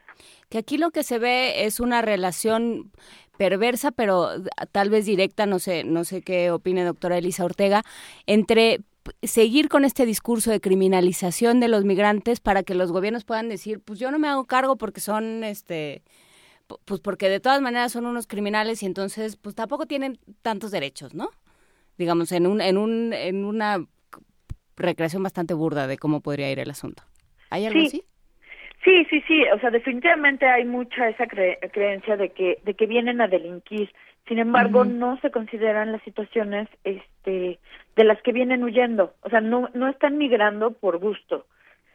Es una migración forzada, eh, sobre todo si hablamos de la de de la del Triángulo Norte, que es la que pues ahorita más nos nos preocupa, es una migración forzada por eh, causas de extrema violencia, extrema pobreza, una situación de inseguridad tremenda, violencia criminal, violencia doméstica, también es, eso, eso hay que decirlo. Hay muchas mujeres que vienen huyendo de violencia doméstica por parte de sus parejas, tíos, este, cualquier cualquier este varón y que muchas veces estos mismos varones son miembros de estas bandas criminales este, de las que yo les hablaba. Entonces es una situación muy compleja que eh, no se está atendiendo, no se está atendiendo desde sus causas y bueno y también es necesario eh, ver que México está obligado a atenderla. No, no, no, no es trivial que haya se haya obligado en términos de los diversos tratados internacionales que eh, le, da, le, le, imponen obligaciones en esta materia. ¿Y, cuáles serían las implicaciones, perdón, de, de, que México siga evadiéndose de estos acuerdos internacionales a largo plazo? Pues bueno, eh, en, en, primer lugar, pues bueno, es, el tema es humanitario, ¿no? Pues bueno, pues se van a seguir perdiendo vidas, van a seguir habiendo este esto en el caso de las personas, pero a nivel legal, pues es responsabilidad internacional del Estado. ¿No? Y esto pues se puede llevar a litigio, ya sea ante la Corte Internacional de Justicia o ante la Corte Interamericana de Derechos Humanos. Pensando en lo que sucede en Tijuana con, con eh, esta cantidad de refugiados haitianos que ellos pensaban que México fuera su país de tránsito y que cada vez les está resultando más complicado conseguir los permisos, conseguir el asilo, etcétera. ¿Qué, ¿Qué se puede hacer? ¿Cómo puede actuar un gobierno local y cómo puede el federal cómo debería el federal eh, ayudarle a este gobierno local? Pues el primer, eh, lo primero que se me ocurre es a través de recursos. El tema de Tijuana es delicado. Estuve hace un par de semanas en Tijuana y es bastante delicado. Tienen sobre 13 mil migrantes de origen haitiano y es una población tremenda que obviamente las autoridades locales no pueden sostener financieramente. Entonces están entrando a hacer la labor eh, como en muchos casos sucede en temas de migración, la Iglesia, las organizaciones de la sociedad civil organizada y también las eh, los tijuanenses. Eh, están siendo muy solidarios, la verdad es que yo vi muchas muestras de solidaridad de parte de los tijuanenses Este, pero hace falta una política pública concreta al respecto que tiene que venir de parte del gobierno federal. Sabemos que la migración es un asunto inicialmente de competencia federal. Entonces, eh, pues sí, tendrían que asignar una, una, una partida presupuestaria para eso y este, planear una acción conjunta con el gobierno local. ¿Y quién puede incidir? Pensando en, instituciones internacionales, pensando en la propia ACNUR, ¿alguien que pueda incidir sobre lo que está haciendo el gobierno federal? Pues bueno, podrían incidir a través de recomendaciones, claro, el ACNUR, la Organización Internacional de las Migraciones, mm. eh, también el Alto Comisionado sobre Derechos Humanos, eh, por supuesto, a través de recomendaciones, pero este, a final de cuentas son recomendaciones, no son vinculatorias. Y para terminar, me gustaría eh, regresar a un término que utilizó doctora Elisa Ortega, hablando de la migración beneficiosa, de que la migración es beneficiosa para, para el país de destino. ¿Cómo, ¿En qué sentido? Pues primeramente económico, que es el que ha sido más estudiado, por años ha sido estudiado, pues bueno, se ha demostrado cómo la migración, pues, este, revitaliza las economías de los países de destino. Simplemente miremos el caso de Estados Unidos. Estados Unidos es un país que al menos el sector primario se mueve a través de la migración, ¿no? Este sector primario eh, constituido por eh, la agricultura, servicios, construcción y demás, este es un sector en el que trabajan yo diría casi al 100% migrantes. Migrantes procedentes de México principalmente, pero también de Centroamérica, este y, y tal vez de China, pero principalmente yo diría que de México. Entonces, ¿cómo se va a mover eh, un país si no tiene eh, la agricultura, por ejemplo, atendida? ¿Quiénes son los agricultores ahí? Los mexicanos ese juguito de naranja que se toman todos los días, en la mañana en su desayuno, pues viene de manos migrantes. Eso entre otras cosas, pero también hay migración calificada, ¿no? Migración calificada mucha viene de la India, también de México, México también exporta mucha mucha migración calificada. Entonces, obviamente todo esto es beneficioso para la economía de de estos países, sin contar otros beneficios, por ejemplo, de eh, diversidad cultural, este y demás. Por supuesto. Y, y bueno, la, la, migración es un proceso normal. Desde que, desde que cruzamos el estrecho de Bering no hemos dejado de movernos como, como especie humana. El problema es cuando se criminaliza ese hecho. Claro, sí, no. Eh, en la historia de la humanidad siempre ha habido migraciones. Eh, en realidad, el tema de la migración internacional como tal lo llamamos así desde 1648, cuando eh, en Europa los estados quedaron divididos en, naciones, en estados-naciones. Entonces, a partir de ahí comenzó un proceso de diferenciación entre los nacionales y los extranjeros, es decir, aquellas personas ajenas al Estado. Y a partir de ahí comienza esta regulación de la migración internacional hasta eh, hasta el día de hoy que tenemos regulaciones de la migración complejísimas, este, restrictivas, muchas ineficaces, este y que llegamos hasta el punto en que criminalizamos a los migrantes más vulnerables como eh, como los que les hablé. O como cuando la migración se convierte en la en el único recurso. También en el único recurso para vivir. Para para sobrevivir exacto. En el caso de los centroamericanos no es que no sepan que vienen a pasar una situación muy complicada en México. Ellos saben que van a sufrir violaciones a sus derechos humanos constantemente. Sin embargo si aquí la situación es complicada, de donde ellos vienen, o sea, es inimaginable. Y por eso están huyendo. Tenemos eh, comentarios de quienes nos están escuchando. Gracias a todos los que están involucrados en esta plática. Doctora, pregunta Jesús Armenta, ¿no se podría gestionar un apoyo económico por parte de sus países de origen eh, para los migrantes? Por supuesto, podría ser una opción eh, involucrar a los países de origen también a los países de tránsito y a los países de destino. Eso sería lo, de, lo ideal. Sin embargo, cuando miramos, eh, por ejemplo, a los países del Triángulo Norte, son países en condiciones económicas pues realmente muy, muy, adversas, ¿no? Pero sí, definitivamente la estrategia ideal sería involucrar este a todos los países involucrados en, en el proceso migratorio. En el proceso migratorio puede haber este hasta cuatro países, ¿no? Los países de origen, los de tránsito, los de destino y los de retorno. por ejemplo, México es un país que cumple con esas cuatro características eh, del, del proceso migratorio. Y, y justo lo, lo, que pasa es que, bueno, ¿cómo pedir algo a un gobierno que no es capaz de impedir, ¿no? Pensando en estos que huyen para sobrevivir, lo, como, como lo, lo decía doctora Elisa Ortega, ¿cómo hacer que si ese gobierno no es capaz de mantener las cosas suficientemente estables y suficientemente protegida a su gente para que no se tenga que ir, pues tampoco les vas a, tampoco tendrán muchas posibilidades de apoyar a sus migrantes. No, sí, exactamente. O sea, ese sería el, escenario ideal, pero sí es este realmente complicado. O sea, definitivamente yo creo que sí habría que eh, tendría que hacerse eh, alguna propuesta de parte de Naciones Unidas y los países involucrados. Debe haber mucha voluntad política para para para estos temas, ¿no? Donde se involucre eh, a estos países que se benefician fuertemente de la migración. Pensemos en Estados Unidos. Es un país construido a través de la migración primeramente era la europea y, y bueno, pues ya de, de, décadas para acá, pues bueno, la, la migración china, asiática, la, la, mexicana, la centroamericana, latinoamericana en general. Sí, el problema es cuando aparecen discursos como los que hemos escuchado de este grupo que se llama alt-right, que se hace llamar alt-right, que dicen, sí, bueno, pero eran, hay de migraciones a migraciones, ¿no? Nosotros somos europeos, ya llegamos, llevamos aquí mucho tiempo y no queremos que vengan personas de, de otro tipo o de otro color, y así lo dicen. Claro, y es, es, eso se basa en un discurso profundamente racista y xenófobo, y pensemos que esas son las bases de, de del nacionalsocialismo, ¿no? O sea, lo que pasa es que, claro, acá como se trata de personas de color café, negras, este, y demás, pues bueno, ahí no está mal visto. Pero está mal visto cuando es entre blancos.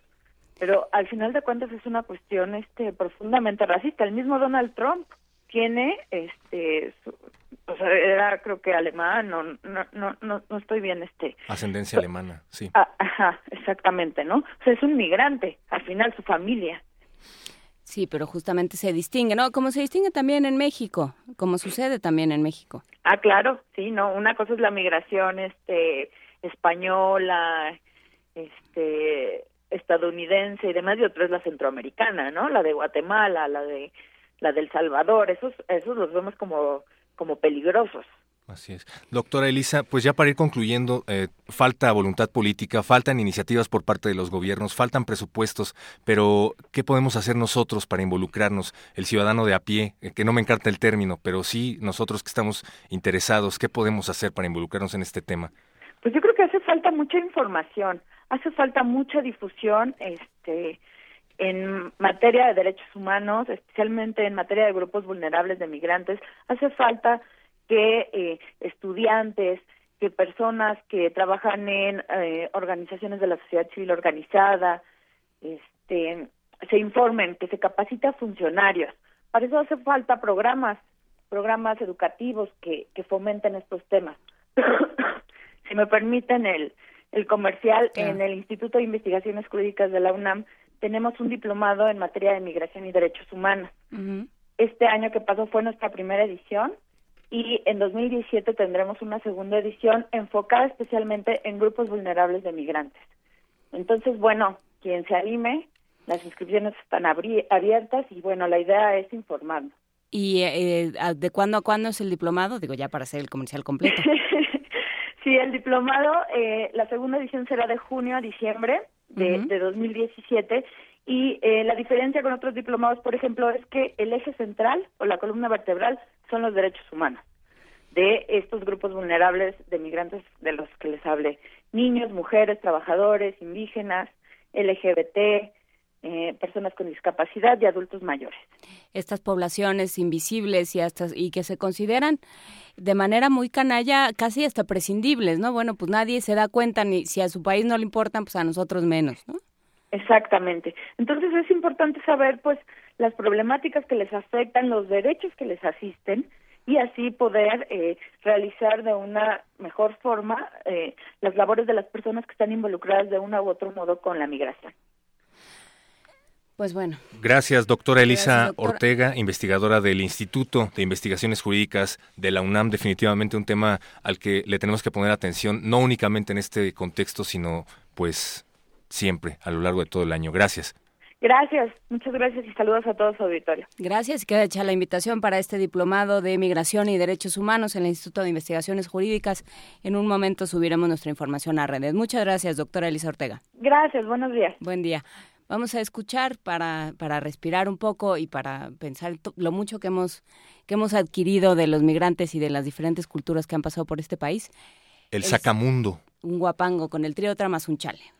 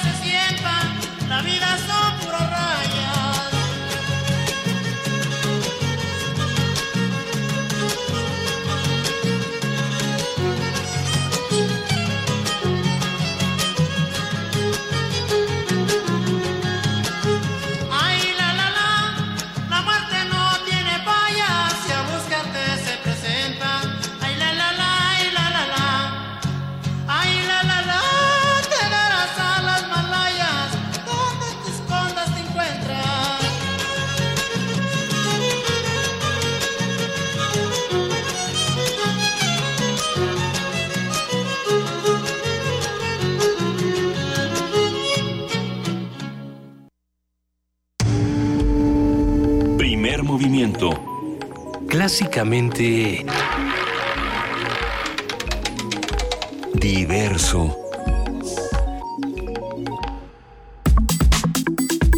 Nota del día.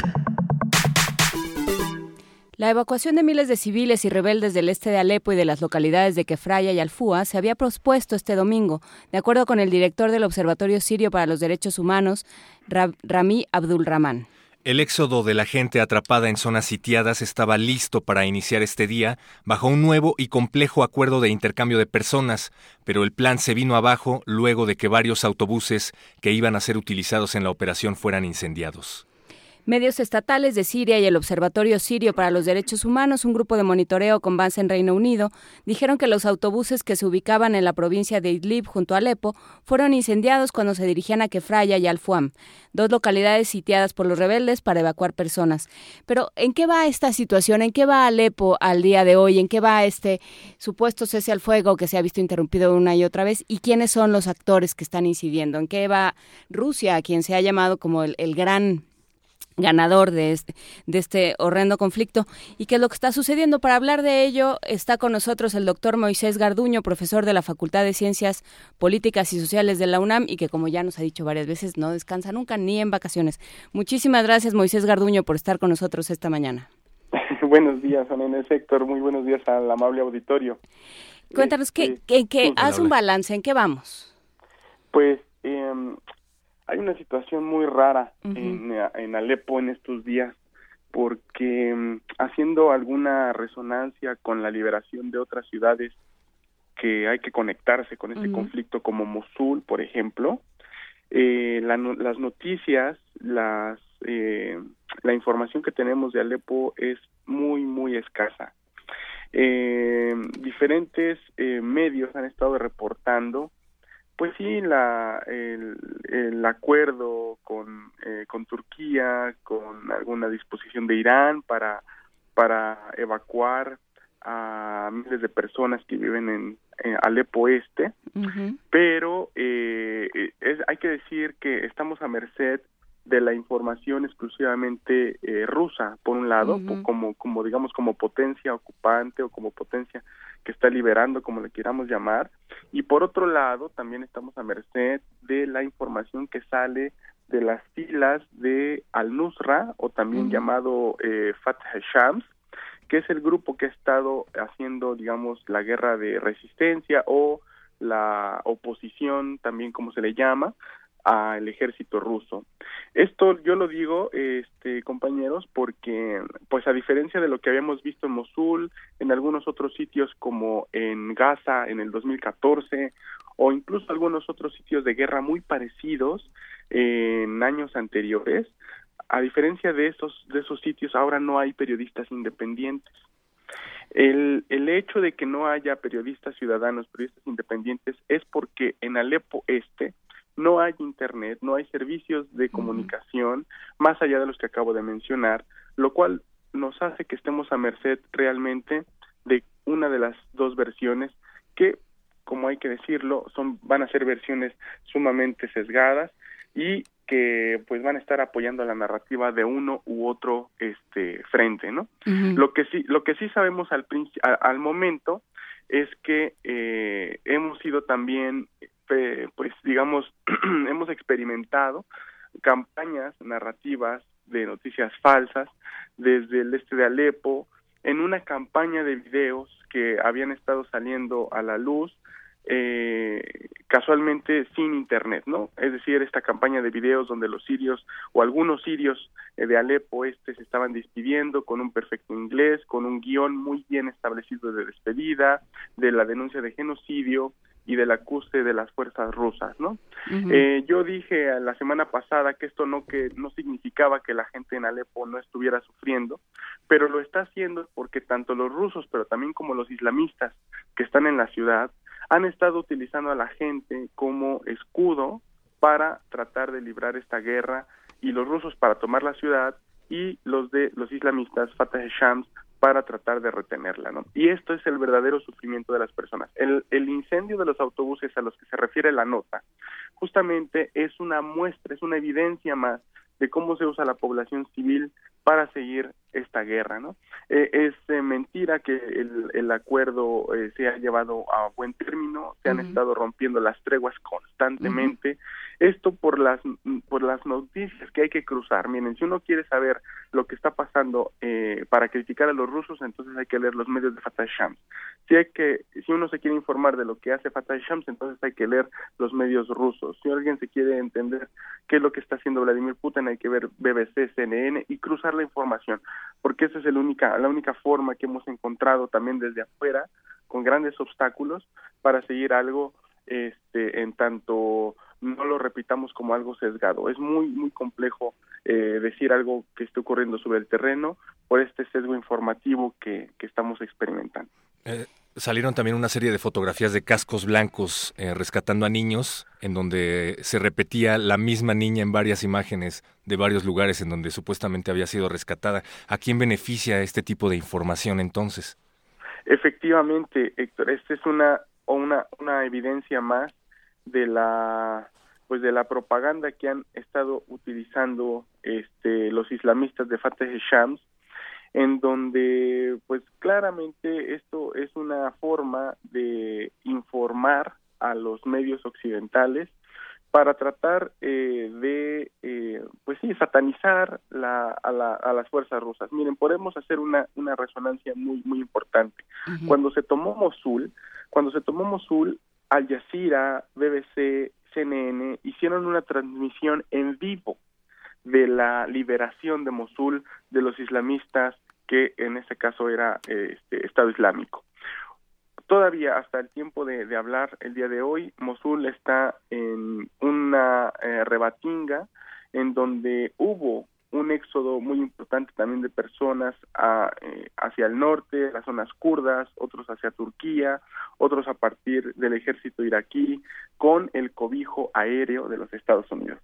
Ahora, cuando, pues, cuando comparamos esto con, con Alepo, igual el cobijo aéreo es ruso, las fuerzas terrestres son iraníes y los islamistas son Fatah Hashams, no hay esta cobertura y por el contrario hay este tipo sector y una serie de desinformación que no hace más que sesgar que la, la victoria de la liberación de Mosul es positiva y lo que están haciendo en Alepo los rusos es un genocidio, ¿no? Yo, desde mi humilde punto de vista, yo les puedo decir que ambas ambas eh, eh, tomas de la ciudad están eh, creando una masacre en contra de la población iraquí en Mosul y en contra de la población siria en Alepo, porque la violencia es multidireccional, es eh, incluso eh, son eh, cómplices todos los actores de la de la violencia que están experimentando las personas y eh, en ambos casos ha habido también intentos de malinformación, de propaganda, que también es otra forma de llevar a cabo la guerra a través de los medios, y cómo estos medios están hambrientos, estamos hambrientos de, de, de, de información, pues casi casi compramos cualquier cosa, ¿no? Entonces, pues esto beneficia sobre todo a los grandes medios que, que pues sin un afán de analizar la información, sin periodistas independientes, ahora este necesitan vender y informar a como de lugar de lo que está ocurriendo en, en estos países, ¿no? Sí, una de las de las notas más destacadas, justamente, o sea, yo creo que es una es una forma, pero nos lo dirás tú más bien, Moisés Garduño, eh, una forma de darle la vuelta a esta falta de información es la nota, por ejemplo, que es la más difundida el día de hoy de esta niña Vana Alaved que, que contaba lo que sucedía dentro de Alepo a través de Twitter. Ella sale de Alepo ya. Sí, eh, por ejemplo, es muy, eh, eh ¿cómo les diremos? Es, es muy sospechoso que una niña en su cuenta de Twitter se haya unido a esta red social ajá, en septiembre del 2016 o en julio del 2016 como Alhamdo, que es otra de las cuentas, ¿no? Y que de repente tenga un número incalculable de seguidores eh, y que en un lugar donde no hay internet y que donde hay internet es solamente a partir de la infraestructura que te pueden dar los islamistas como Fatah Shams, que es, hay que decirlo, eh, por si no, no, no lo sabemos todavía, es lo que era Al Qaeda en la parte de Irak y Siria, y Fatah Shams cuando se llamaba el Frente al-Nusra era parte del Estado Islámico cuando esta organización se llamaba Estado Islámico de Irak y el Levante. Se desprenden estas dos organizaciones, se, se digamos, se, se separan y a Fatah Shams, que antes era el Nusra, ahora controla Alepo y estaba dirigiendo la resistencia y es el único que podía dar servicios de Internet. Yo no estoy diciendo que la niña pertenezca a Fatah Shams, pero sí estoy eh, sospechando que toda información que no es de las agencias de las agencias rusas y que sale a través de otros medios como BBC, CNN o Al Jazeera es información que debe de estar muy bien cobijada por la infraestructura que tiene eh, Fatah Shams en Alepo porque de otra manera los periodistas que no informan narrativas ad hoc a la narrativa de los islamistas en Alepo son encarcelados o expulsados de eh, la zona de combate, ¿no? A diferencia, insisto, de lo que pasaba anteriormente. Hay otras cuentas muy parecidas, Bilal, Alhamdo, esta niña, que tienen eh, cosas muy similares. Se unieron muy, de manera muy, muy eh, cercana a Twitter hace tres meses, dos meses, y ahora están dando entrevistas en, en, en, cadenas eh, de medios occidentales. Y, y, entonces, ¿qué, qué perspectivas se, se, anuncian? Digamos, con lo poco que sabemos, pensar en, en, qué va a ser en Estados Unidos, que ya está sacando las manos, eh, Naciones Unidas, que se está viendo rebasada. ¿Qué hacemos y, y, qué, va, qué perspectivas se abren para, para Siria? ¿Y qué pasa con, eh, con eh, Bashar el-Assad también? Sí, eh, la situación es, es muy compleja. En términos, en términos estratégicos, yo sí he visto, bueno, habíamos dicho la semana pasada también que, que la, la toma o liberación, como se quiera ver, de Alepo es una es un punto de inflexión en la en la guerra porque pues el ejército sirio que está siendo cobijado por Rusia desde el aire ahora ha cortado la vía de acceso de suministros más importante a la oposición que se encontraba en dos ciudades importantes, que es Alepo o era Alepo y Idlib también, que es otra de las ciudades donde yo creo que se concentrará este ahora la atención de todas las fuerzas en el terreno. Ahora hay que decir también que la toma de Alepo no pudo haber sido posible sin la incursión de cerca de, algunos dicen 30 mil, otros dicen 65 mil, porque les digo que la información es muy escasa, milicias chiitas. Lo que sí les puedo decir es que este tipo de tomas no se pueden hacer sin gente en el terreno. Uno puede tener una flota aérea excelente, muy fuerte, pero necesita tropas terrestres para eh, tomar y controlar los puntos de acceso de la ciudad. Y estos estas personas que han entrado a cobijar al ejército eh, de Bashar al-Assad son personas que vienen de tres puntos importantes. Uno y el principal es Irán el otro es Irak y el otro el Líbano particularmente gente que pertenece al movimiento Hezbollah eh, una vez tomada y controlada esta ciudad, hay que decir y conectarla con la pérdida de Palmira a manos del ejército islámico, quien aprovechó el combate en el norte, en Alepo, para recuperar este oasis tan estratégico y simbólico para los sirios y para el mundo, en donde se muestra una vez más que eh, Bashar al-Assad no puede combatir en más de tres frentes a la vez y por lo tanto pierde nuevamente Palmira.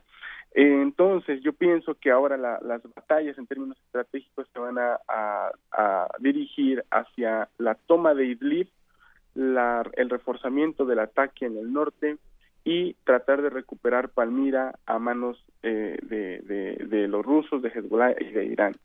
Y una cosa importante, Juana Inés y Héctor, es que eh, pues también Rusia, Estados Unidos, Irán, Arabia Saudí, Al-Nusra o Fatah Hezbollah, todos los actores en el terreno dicen que están en Siria para terminar con los islamistas, particularmente con el Estado Islámico. Y es debido a la existencia del Estado Islámico que todos tienen una justificación para estar donde están en el terreno sirio, haciendo el éxodo más grande del siglo XXI de personas en lo que va del conflicto, ¿no? Entonces, eh, lo casual y lo paradójico es que nadie ataca al Estado Islámico. Nadie está eh, bombardeando eh, Raqqa, por ejemplo, la, la, la, capital del Estado Islámico, o eh, haciendo una estrategia para terminar con él. De hecho, eh, a todos les viene y esta es la, la, la, la ecuación que hemos eh, sacado hasta el momento. Mientras Estado Islámico exista en Siria, el conflicto se va a extender porque es el mejor pretexto para estar en el terreno, unos a favor de Bashar y otros en contra. Ha habido dos eh, diferentes, eh, por noticias iraníes, por medios turcos también, los periódicos han publicado ahora algún tipo de acercamiento eh, entre, entre Turquía e Irán, por ejemplo, para crear un, un plan de paz en donde los turcos están pidiendo que haya elecciones, pero que se vaya Bashar al-Assad, y los iraníes que haya elecciones, pero que participe Bashar al-Assad. No se han puesto de acuerdo sobre la participación del presidente, pero quiero decir que es sumamente complejo que llegue a un estado de paz o de pacificación desde afuera eh, Siria por la ola sectaria que todos estos actores han destapado. Es como eh, Donald Trump en su campaña presidencial, que empezó a hacer una ola de exclusión, de xenofobia, de islamofobia, y ahora que llega a la presidencia, todo, todo el mundo espera que esto termine como obra mágica, viendo tantos ataques racistas en Estados Unidos a lo largo de estos días. Lo mismo está ocurriendo con estos actores, que son actores que se justifican por medio de la satanización del otro, hay gente sunita que ataca y sataniza a los chiitas, viceversa, pro Bashar al-Assad, anti Bashar al-Assad, y toda esta ola sectaria, pues yo creo que es eh, lo más peligroso para ver una pacificación verdadera en Siria, porque hay gente que realmente sí está ya eh, determinada por un discurso de odio y por una, eh, está construyendo una identidad bélica con base en la experiencia que hemos visto en estos ya estos años de guerra, cinco, seis años de guerra, ¿no? Eh, es incierto, Juana Inés, Héctor, lo que está por ocurrir en Siria. Algunos dicen que la llegada de Donald Trump puede determinar un pacto político a grandes niveles con Rusia, eh, con la Rusia de Vladimir Putin. eh, sin embargo, en otros escenarios no hay un consenso, como por ejemplo el, el caso de Irán o el caso de Palestina. Y yo creo que, pues, haya o no haya este tipo de pacto, la pacificación va a tardar mucho y esto es muy lamentable porque pues lo que estamos viendo es una reconfiguración del mapa político del Medio Oriente donde Irak está partido en tres zonas y ahora Siria está partiéndose al menos en dos grandes zonas una cubierta por el gobierno de los rusos y la otra por los islamistas suníes fijados por eh, paradójicamente por Estados Unidos, Turquía y Arabia Saudí. ¿Y quién se beneficia de esto? Pues esto... Si alguien se beneficia. Claro, eh, bueno, las empresas que están exportando armamento están viendo en, en Siria pues un nuevo mercado, están probando armas de alto, de, de alta tecnología. Los rusos lo están haciendo desde el aire, los rusos están mostrando un poderío aéreo que desde el fin de la de la Guerra Fría, a lo, toda la que fue la década de los 90 y la primera década de este siglo no habían aparecido, estaban eh, recuperándose de la cuestión, pues digamos, económica que causó la, la perestroika, vino Putin y, y, echó a los atlantistas para imponer a los euroasianistas, como se les denomina, y ahora está probando armas de alto nivel como el S-400, que es un sistema antimisiles eh, sumamente poderoso, eh, de nueva tecnología, eh, jets este, supersónicos y bombas de extremada puntualidad, llamadas también bombas inteligentes de última generación. Pero hay jets, o sea, en, en Siria hay jets franceses, hay jets estadounidenses despegando desde Chipre, los rusos despegan desde Teherán, desde el norte de Irán, este, hay también israelíes tratando de eh, concentrarse en los altos del Golán para defender su zona de confort, eh, echando algunas bombas en la zona de Damasco, en el aeropuerto, eh, para tratar de que esta fortaleza chiita no avance y, y no fortalezca, digamos, la amenaza que representa Hezbollah, Irán, para Israel. Entonces, todos estos este, países están echando a andar sus mejores armamentos en esto que es que es Siria. Yo creo que ellos son los que más están sacando provecho de toda esta catástrofe que me duele mucho, pero pues es que es lo que lo, lo, que está determinando ahorita la, la cuestión siria, ¿no? Nadie se acuerda de las demandas, de los derechos ciudadanos, de los comités locales, de los movimientos de mujeres, hasta movimientos anarquistas sirio, sirios, sus intelectuales, que lo único que querían y han querido siempre es una vida digna, transparencia en las instituciones, empleo, cosas que queremos todos en, este mundo que, que está eh, transformándose de una manera vertiginosa y muy y muy eh, peligrosamente hacia discursos de derecha, de ultraderecha, y que estas personas ahora están en casa o, en el mejor de los casos, no en casa, pero ahora han perdido este, este terrenos, han desplazado de sus hogares y ahora están otros en zonas del Medio Oriente o en otras zonas de Siria, algunos en Europa o algunos lamentablemente ahogados en el Mediterráneo. Efectivamente, muchas gracias, eh, doctor Moisés Garduño. Seguiremos platicando para, para ver eh, en qué en qué deriva este este discurso tan tan difícil y tan horrible de, de Siria. Muchísimas gracias por estar con nosotros, doctor Moisés Garduño, profesor de la Facultad de Ciencias Políticas y Sociales de la UNAM. Buen día. Un saludo, hasta luego a todos. Hasta luego. Primer movimiento. Clásicamente universitario.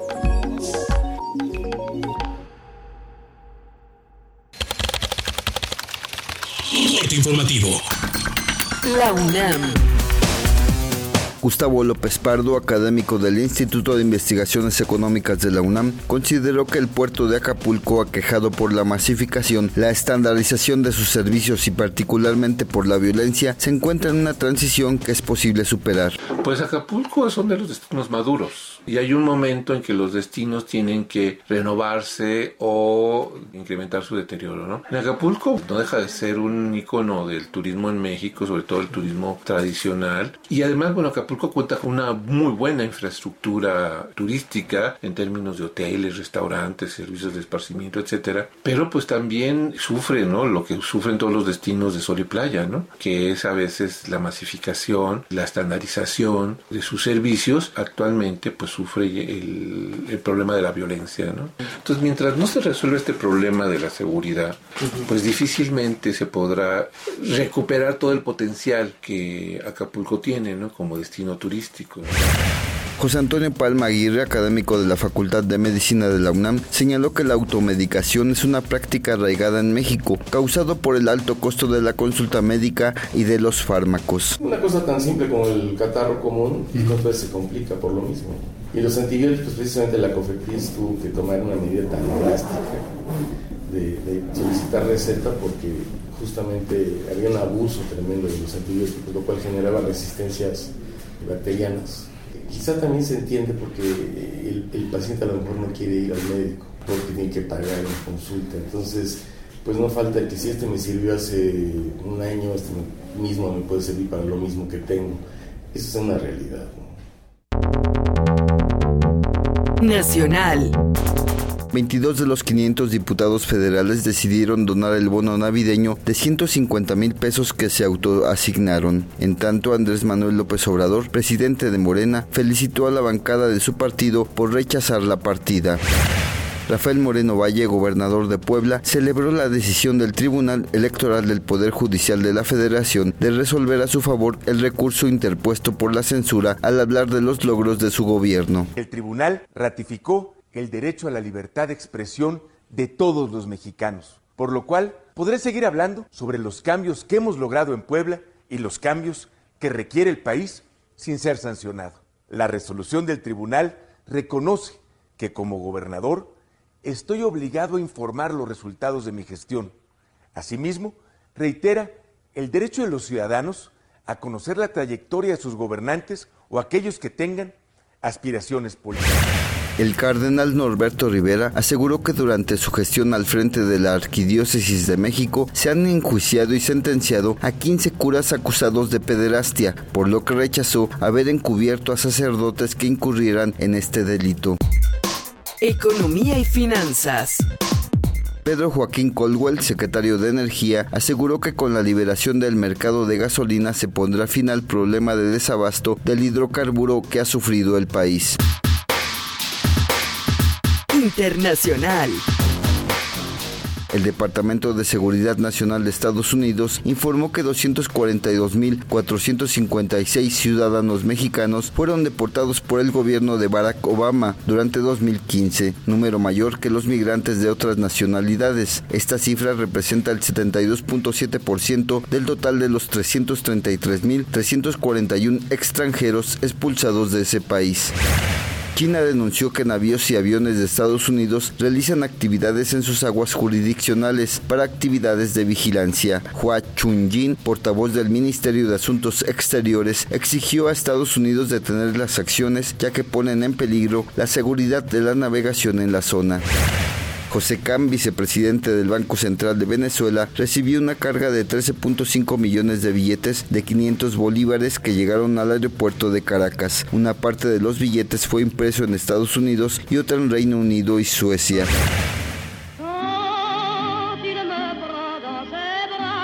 Un día como hoy. En 1915 nace Edith Piaf, considerada la gran dama de la música francesa. Desde su primera grabación, realizada en 1936, obtuvo un enorme éxito. Durante la ocupación nazi, Piaf fue el símbolo de la resistencia y ayudó a decenas de artistas judíos. En 1945 escribió la letra de La vida en rosa, su canción más conocida.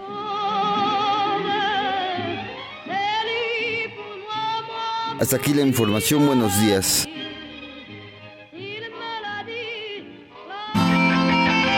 Radio UNAM, clásicamente informativa. De las vistas de Salvador Toscano a la época de oro. Del celuloide, a, la era digital. Filmoteca UNAM, celebrando 120 años de la llegada del cine a México. Sala de exposiciones, acervo y restauración, cine en línea, talleres, hemeroteca. Circuito Mario de la Cueva, frente a la Facultad de Ciencias Políticas y Sociales. Entra a www.filmoteca.unam.mx. Ahí encontrarás la oferta visual que tenemos para ti. Filmoteca UNAM. Dejar huella en cada aula de la UNAM es un deber de un verdadero Puma. Deja tu huella y apoya Fundación UNAM a de cara a miles de universitarios. Súmate 5340-0904 o en www.funam.mx. Contigo hacemos posible lo imposible. La junta, la junta. Ya casi llego. Ya no llegué. ¡Espere! ¡Por favor! Aquí, aquí está mi boleto. Lo siento, joven. Ya no puede pasar. ¡No!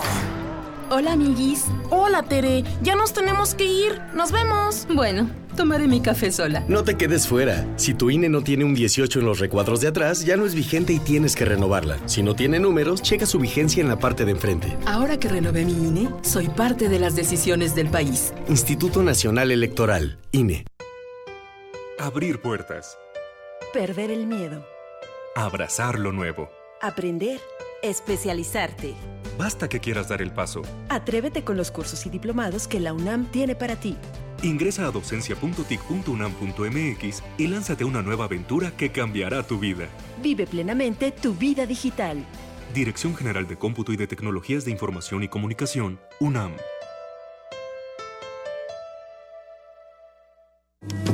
Náhuatl, Mixteco, Maya, Celtal, Tzotzil, Zapoteco, Otomí. Las lenguas originarias de México reunidas en un espacio de interculturalidad. Calme Cali. Calme Cali.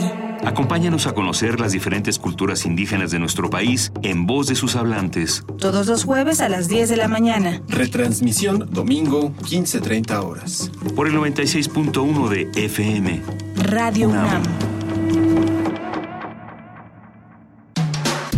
Búscanos en redes sociales, en Facebook como Primer Movimiento UNAM y en Twitter como P Movimiento o escríbenos un correo a primermovimientounam@gmail.com. Hagamos comunidad. Las 9 con 10 de la mañana y aproximadamente 25 segundos del 19 de diciembre. Esto es primer movimiento. Los bosques secos tropicales están en peligro de extinción debido a los cultivos comerciales con fines mineros o turísticos. Al respecto, nuestra compañera Virginia Sánchez nos presenta la siguiente información. Desde México hasta Argentina, los bosques secos tropicales han sido proveedores para diversas especies, incluida la humana. En el caso de nuestro país, el frijol, el maíz y la calabaza son algunos de los productos que se obtienen de ellos. De hecho, más del 50% de las leguminosas son endémicas de estos lugares. Desde el siglo pasado, se ha generado un desequilibrio grave por la creciente incorporación de ecosistemas socioecológicos y los cultivos comerciales con fines mineros o turísticos, lo que ha propiciado que muchas especies se encuentren en peligro de extinción y el ecosistema socioecológico se rompa. Así lo explicó el doctor Alfonso Delgado Salinas, académico del Instituto de Biología. En estos bosques, por ejemplo, el 50%, un poco más de ellas solamente existen ahí, no hay más. Su distribución está restringida en esos bosques, porque ha habido tal especiación, o sea, esta proliferación de especies son especies que están adaptadas a estos cuatro o seis meses de sequía y las hace únicas. Si estas especies las estudiáramos, las protegiéramos, e, estas mismas especies nos pueden enseñar a ver con esto que viene el cambio climático ya en serio, nos aportaría nutrientes, nos aportaría manejo de agua, manejo de recursos de, de otra forma. En México se cuenta con alrededor de 64 millones de hectáreas de bosque y para protegerlos es necesario generar conciencia sobre su cuidado. El doctor Delgado alertó. Una forma importantísima es la educación. Es importante que las nuevas generaciones conozcan la riqueza de estos bosques, o sea, el, el grado de especies únicas que tiene, y esto es llevarlo a las escuelas del conocimiento, aunque sean personas que han vivido ahí, que se sienten orgullosas de pertenecer a esos bosques, necesitamos comunicarnos con ellos. La otra es áreas naturales protegidas, pero también es el manejo de cómo lo hacemos. Si hay explotación a gran escala de ciertas especies, comercio, tráfico más bien ilegítimo de otras grandes devastaciones para sembrar un solo cultivo, pues esto tal vez traiga una derrama económica, pero a la vez trae una destrucción bastante grande de estos bosques que ya la tenemos en México. Para conocer la diversidad y belleza que caracteriza a estos milenarios espacios, el experto universitario recomienda que niños y niñas vean el video Bosque Ecotropical para aprender a cuidarlos. Para Radio Nam, Virginia Sánchez.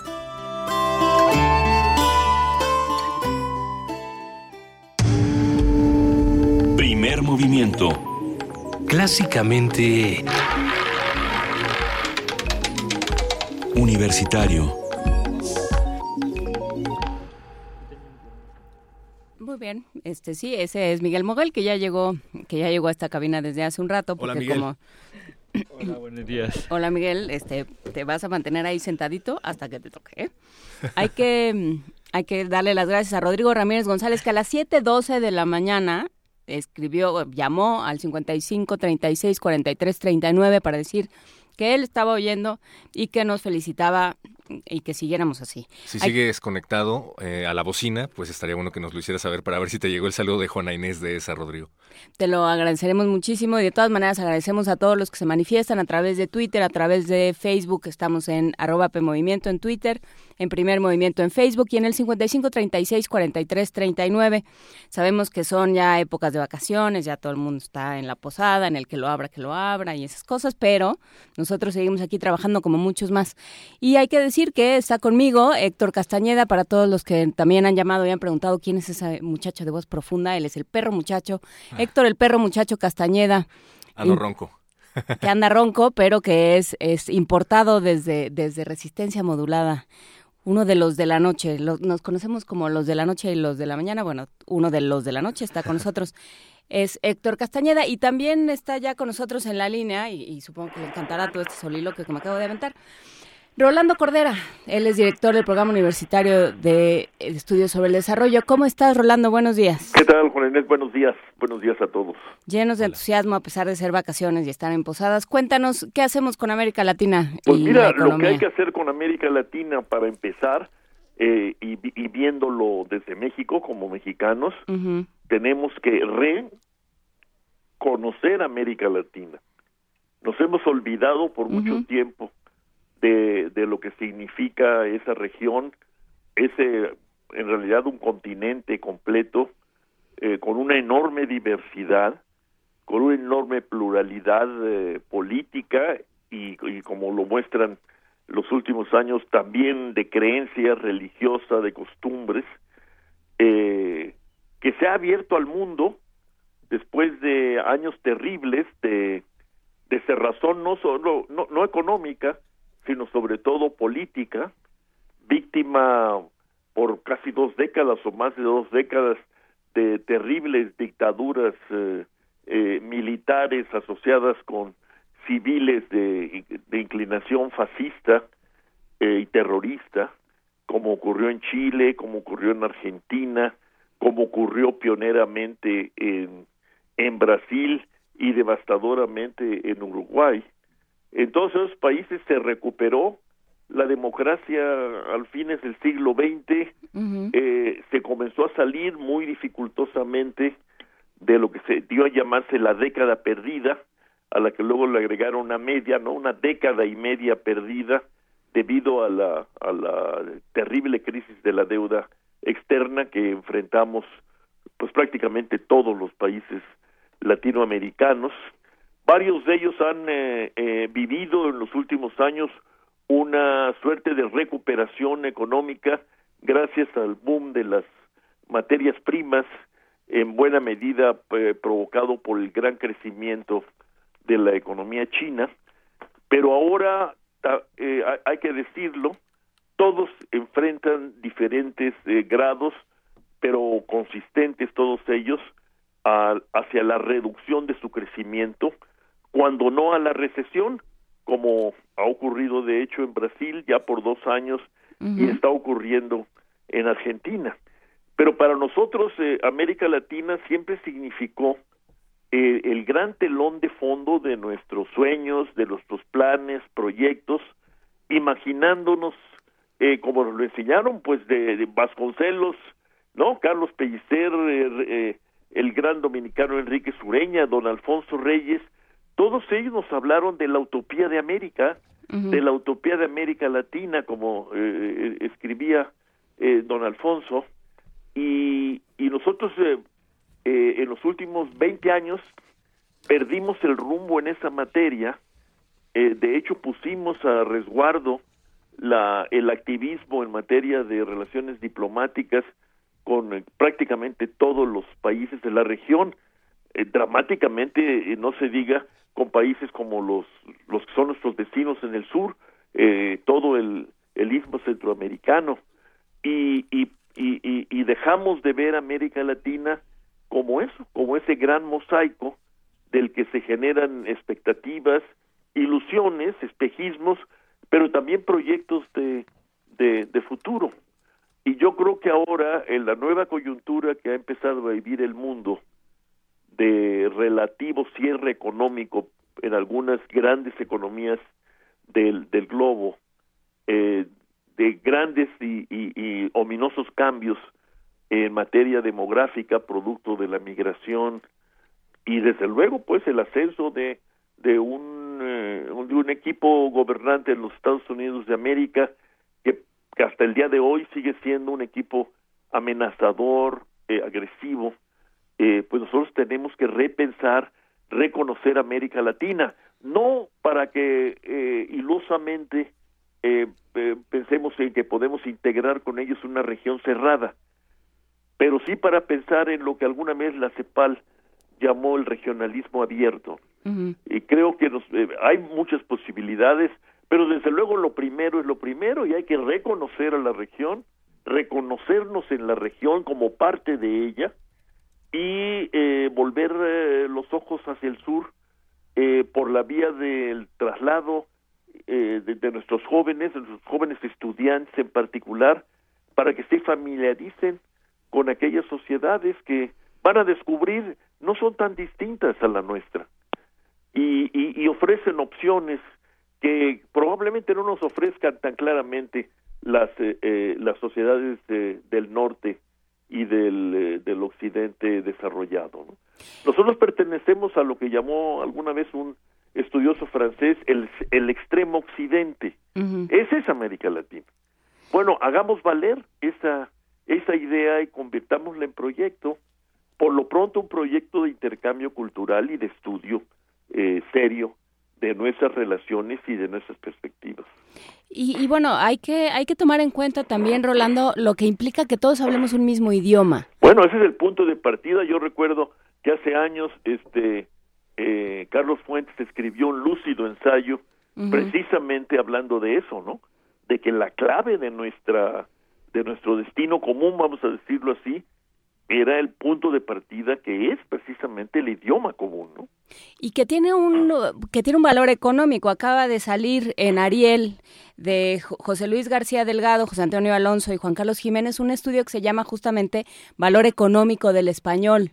Ajá. Y lo que y, y bueno hablamos con él en el programa y él lo que decía es si, si se le puede asignar un valor económico a esta posibilidad de, de, de, comunicarnos todos en el mismo idioma y de no importa qué frontera cruces de, de, México para abajo, en casi todas, porque bueno, en, en Brasil también el español es una, una lengua que se habla eh, casi en todos lados, pues puedes puedes comunicarte eso también tiene representa una una ventaja en términos económicos pues debería representarlo uh -huh. si realmente eh, eh, pudiéramos recuperar pues los, los aquellos grandes eh, lúcidos proyectos de la integración latinoamericana uh -huh. que luego se, se han visto pospuestos postergados y para los cuales digamos el, la, la, opción eh, conosureña la de la del Mercosur pues no, no, no es suficiente, ¿no? No es suficiente. Nosotros, eh, mira, eh, pa, pa, hemos vivido en, en, una especie de olvido, ¿no? Uh -huh. De omisión lamentable. ¿Cómo es posible que, que, no, que no hayamos trabajado a fondo para crear un sistema efectivo y, y, y robusto de relaciones eh, económicas, comerciales y desde luego culturales y políticas con todo, eh, con toda Centroamérica? Y, y, de lo único que hablamos cuando hablamos de Centroamérica es de los migrantes centroamericanos que cruzan nuestro territorio para para para ver si pueden llegar a la a la tierra prometida del norte. Eh, eh, eh, eso ya te da una idea de de, de, de lo mucho que hay que hacer si pensamos en, en, lo que podríamos llamar una agenda de latinoamericanización eh, de México. ¿no? ¿Y por dónde tendría que empezar México? ¿Qué tendría que ser el primer punto de esta agenda? Bueno, yo creo que los gobernantes deben, uh -huh. deben a, a, a asumirse como tales y, y, desde luego montar un gran proyecto de intercambio estudiantil y cultural con toda la región. Eh, y, y hay que, hay que eh, eh, tratar de que la mayor cantidad posible de jóvenes estudiantes nuestros de la educación superior viajen al sur eh, cada año y si es posible en estancias relativamente eh, largas y de la misma manera prepararnos para recibir a jóvenes eh, estudiantes de Centroamérica y Sudamérica eh, y de los diferentes países eh, en nuestras universidades. Eso creo que sería un magnífico punto de partida y sería muy esclarecedor y muy iluminador, Juana Inés. Pues habría habría que intentarlo y habría que hacerlo por supuesto como como universidad y como este centro de enseñanza de, de, América Latina que recibe a muchísimos latinoamericanos también mandar a nuestros estudiantes para allá. Así es yo creo que ese es, esa podría ser una iniciativa eh, digamos asequible que no implica grandes costos. De hecho se se llevan a cabo toda ya hoy bueno varios programas de de movilidad de jóvenes estudiantes eh, que son apoyados, eh, por ejemplo, por algunos bancos eh, españoles, si no, si no me equivoco, el Banco Santander. Uh -huh. Pero a, habría que redoblar los esfuerzos y, y, y, convertirlo en un programa oficial dentro de los planes de desarrollo de la educación superior mexicana. Bueno, pues queda hecha la reflexión. Muchísimas gracias, Rolando Cordera, por eh, eh, atender a, a, este llamado nuestro, a esta no, insistencia no, a, nuestra. A sus órdenes y muchas felicidades a todos. Igualmente nos escuchamos el año que entra. Muchísimas gracias okay, por estar con nosotros este año. Hasta luego, Rolando Cordera, director del Programa Universitario de Estudios sobre el Desarrollo. Vamos ahora sí a la poesía necesaria que nos andan pidiendo. Primer movimiento. Clásicamente... Universitario.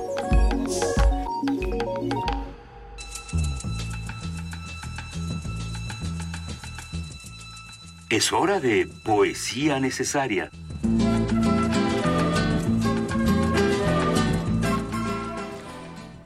Es hora de poesía necesaria de Juan Vicente Piquera, Modos y tiempos verbales.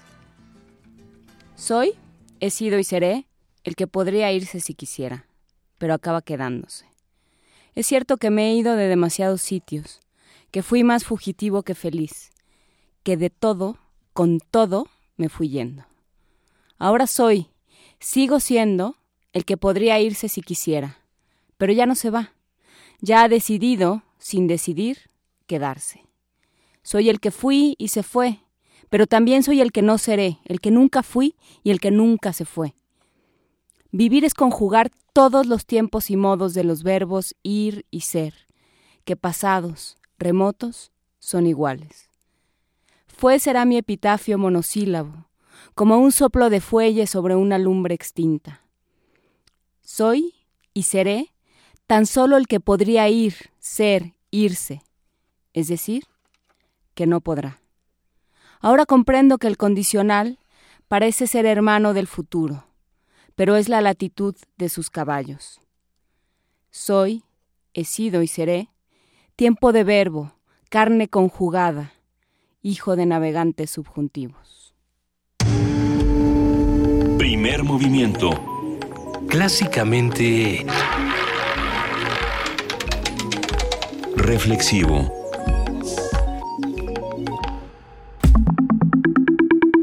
La mesa del día.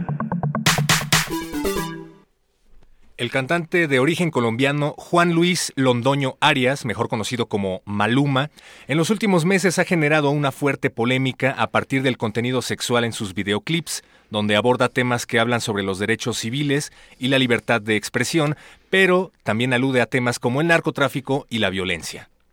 Por ejemplo, en su videoclip Cuatro Babies provocó el malestar incluso de su propia fanaticada. Este malestar llegó a ser una manifestación que adoptó el portal español change.org, quien creó una petición que solicita firmas para que retiren el video que es absolutamente denigrante para el género femenino, según replica El Mundo, el periódico de España. El caso de Maluma tiene un símil con el escritor y humorista Mark Twain, autor de obras como Las aventuras de Tom Sawyer y Las aventuras de Huckleberry Finn, quien fue criticado por su lenguaje antimoralista y mordaz. Al escritor le preocupó el impacto de lo que decía en público, a tal grado que dispuso que sus ensayos se publicaran 100 después de su muerte. 100 años después. 100 años después de su muerte. Por ejemplo, sus editores eliminaron términos como niga, nigger, o como le dicen ellos niga, e Injun, por esclavo. E indio. No, eh, negro e, y, e indio, ¿no? Más bien población indígena. Por eso se cambió el nombre. Por eso se cambió, pues no, se lo cambió por un asunto de que le gustaba mucho el sur y entonces en el Mississippi los, digo ya, si quieres, si lo que quieres es el momento ñoño, eh, en realidad... Momento ñoño con Juana Inés de esa. Este, en el Mississippi gritaban los, los, este, los que estaban en el puerto y los marineros, en lugar de Mark II, como era el, en, en, Nueva Orleans, era eh, pues la forma de hablar, van cambiando los dialectos, decían Mark Twain, y él se quedó con Mark Twain. En realidad se llama Samuel Langhorne Clemens. Sí, sí. Por si usted quería saber ese dato. Y si usted quiere saber qué tienen que ver Maluma y Mark Twain, pues ya se encuentra con nosotros eh, para hablar del tema de derechos civiles y libertad de expresión, el licenciado y maestro en derechos humanos y especialista en temas de género, Miguel Moguel Valdés. Bienvenido, Miguel. Buenos días. Desde temprano llegaste además. Además desde temprano porque no había tráfico. Sí, que es eso algo... Una cosa maravillosa. sí, pero nos desconcierta muchísimo a los capitalinos. Pero a ver, ¿qué pasa con este, con este tipo de casos? ¿Qué pasa cuando Maluma saca un video eh, que va en contra, que glorifica o justifica o por lo menos pone en pantalla y vuelve de alguna manera glamoroso la violencia contra las mujeres. Yo creo que antes de entrar al tema de Maluma, que nos encantaría que en redes, por Twitter, nos compartieran nuestras radioescuchas, nuestros radioescuchas, qué es lo que opinan a propósito de esta petición que subió, que subieron en la plataforma de change.org y que ya tiene 80 mil firmas. Eh, yo creo que nos tenemos que ir un paso atrás para poder enmarcar, digamos, esta problemática. ¿De dónde venimos? Que creo que es un poco la pregunta a propósito del tema eh, de la libertad de expresión y de otros derechos civiles. El contexto en el que estaba América Latina hace muy pocas décadas era un contexto de restricción, ¿no? de prohibiciones e incluso de censura previa y eh, encarcelamiento en muchos casos por muchas conductas que se presumían, y aquí sí ponemos eh, comillas, que se presumían que atentaban a la moral social, que atentaban al orden, que incitaban a transgredir, digamos, este pacto social de tranquilidad, de paz social, las famosísimas buenas costumbres. Este contexto atraviesa por procesos importantes de expansión en el reconocimiento no solamente de derechos y de libertades, sino de una plataforma democrática que, ojo, tiene un punto importante desde mi perspectiva, que es la posibilidad de llevar a la discusión pública temas relevantes para una sociedad. Me vuelvo al caso de Maluma, que me parece que ahí es donde está justo el punto sobre si sí o si no se vale. Desde mi perspectiva, me parece que no podemos entrarle a eso porque es sumamente riesgoso. Me parece que sería aplicar una excepcionalidad porque evidentemente hay un tema que muestra en el video y en la letra eh, incitación a la violencia, incitación al sexismo, a entender, a cosificar a la mujer. Eso es cierto, pero me parece que lo podemos desde una sociedad eh, democrática abordar por distintos eh, lugares, pero no desde la prohibición, porque me parece, uno, que la prohibición no atiende la problemática, es decir, esto solamente es un síntoma social de lo que vivimos al día a día. El machismo, coño, está metido en todo lo que estamos respirando al día a día, y esta es una de las muestras. Pero dos, lo segundo, que me parece que esa es otra de las preguntas que aventaría nuestros radioescuchas, que es la pregunta sobre si tendríamos que entrarle para cambiar esto, que nos parece que atenta contra el reconocimiento de la igualdad y contra el, muchos de, derechos que han sido por muchos de nosotros suscritos eh, en cuanto a las mujeres, me parece que eh, la pregunta es, ¿tendríamos obligaciones? ¿El Estado tendría una obligación frente a ello? ¿Cuál pudiera ser y cómo le podríamos hacer? La sociedad, los medios, etcétera. Esas serían las dos preguntas que yo colocaría. A ver, entonces, creo que sí, eso es interesante, ¿no? Esto no se entiende sin un contexto, esto no se entiende sin una lucha, ¿no? Lo mismo que, que, que con Mark Twain. Lo que pasa es que con, digamos, tenemos eh, ideas distintas de las manifestaciones culturales. Vamos poniendo como, vamos jerarquizando, ¿no? Entonces, a Maluma sí que lo quiten y, a, y al Commander que lo, le censuren todos sus todos sus, canciones, sus y sus y sus presentaciones, sus canciones y todo, este, pero pero eh, a Mark Twain no, porque ese sí es un clásico. Y sin embargo es producto de una de una sociedad donde la, o sea, donde, donde se tenía muy entendido, a ver, no, no somos iguales, los negros tienen que ir a un baño distinto y no pueden educarse en los mismos lugares y tienen otras capacidades y los blancos somos este, tenemos una, una forma más elaborada de pensamiento y todas estas cosas que estaban perfectamente metidas, perfectamente interiorizadas en el pensamiento de, del siglo XVIII y XVII, XVIII y XIX. Entonces, ¿qué pasa cuando, cuando de pronto alguien repara y dice que esto no se puede. ¿Dónde pintas esa línea, no? ¿Dónde pintas la claro, que yo creo que ese es uno de los puntos que yo recuperaré al final, que es el tema de lo que sí podemos hacer en lo personal, es poner una línea. Hasta aquí, yo en lo personal, Miguel Moguel o yo Juana o yo eh, Héctor, diría... Eh, hasta aquí llega, ¿no? Yo no permito que más allá entre. Pero me parece que esa reflexión la tendríamos que llevar sensatamente y aquí me parece que sí hay que reconocer que hay un estigma en géneros musicales, por ejemplo, ¿no? O sea, no es lo mismo porque por supuesto que cuando baila uno, ahora que estamos en las posadas, la de 17 años, nadie... Dice, repara, nadie, se nadie repara en que es una apología del delito, ¿no? Nadie repara en que cuando bailamos este ¿Qué quiere la negra? Tampoco reparamos en que tiene un contenido que francamente vulnera principios democráticos de reconocimiento de la igualdad.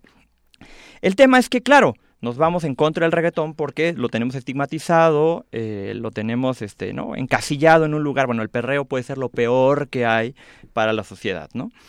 Eh, y creo que no, creo que lo que teníamos que hacer es, uno, esto que, esto que decía, a ver, vamos reflexionando, porque lo que me parece que falta mucho, estas plataformas como Change.org y, y como muchas otras ABAS y otras, lo que hacen es colocar problemas que desde la perspectiva de un ciudadano común y corriente representan una preocupación.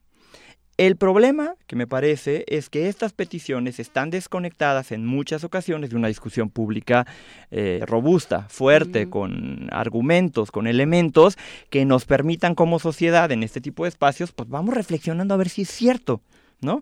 A ver hasta dónde sí y hasta dónde no bailar esta canción, tararear esta canción, leer Lolita en una vacación, pudiera vulnerar o no el derecho de eh, cierto grupo en condiciones desfavorables.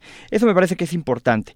Lo segundo es, a ver, seamos claros y seamos honestos. El machismo y el sexismo está vertido en todo lo que nos rodea. Incluso ahora, en esta época navideña, vayámonos preguntando, ¿es igual de agresiva la canción de las Four Babies de, Maluma que eh, el fenotipo de una Barbie, por ejemplo?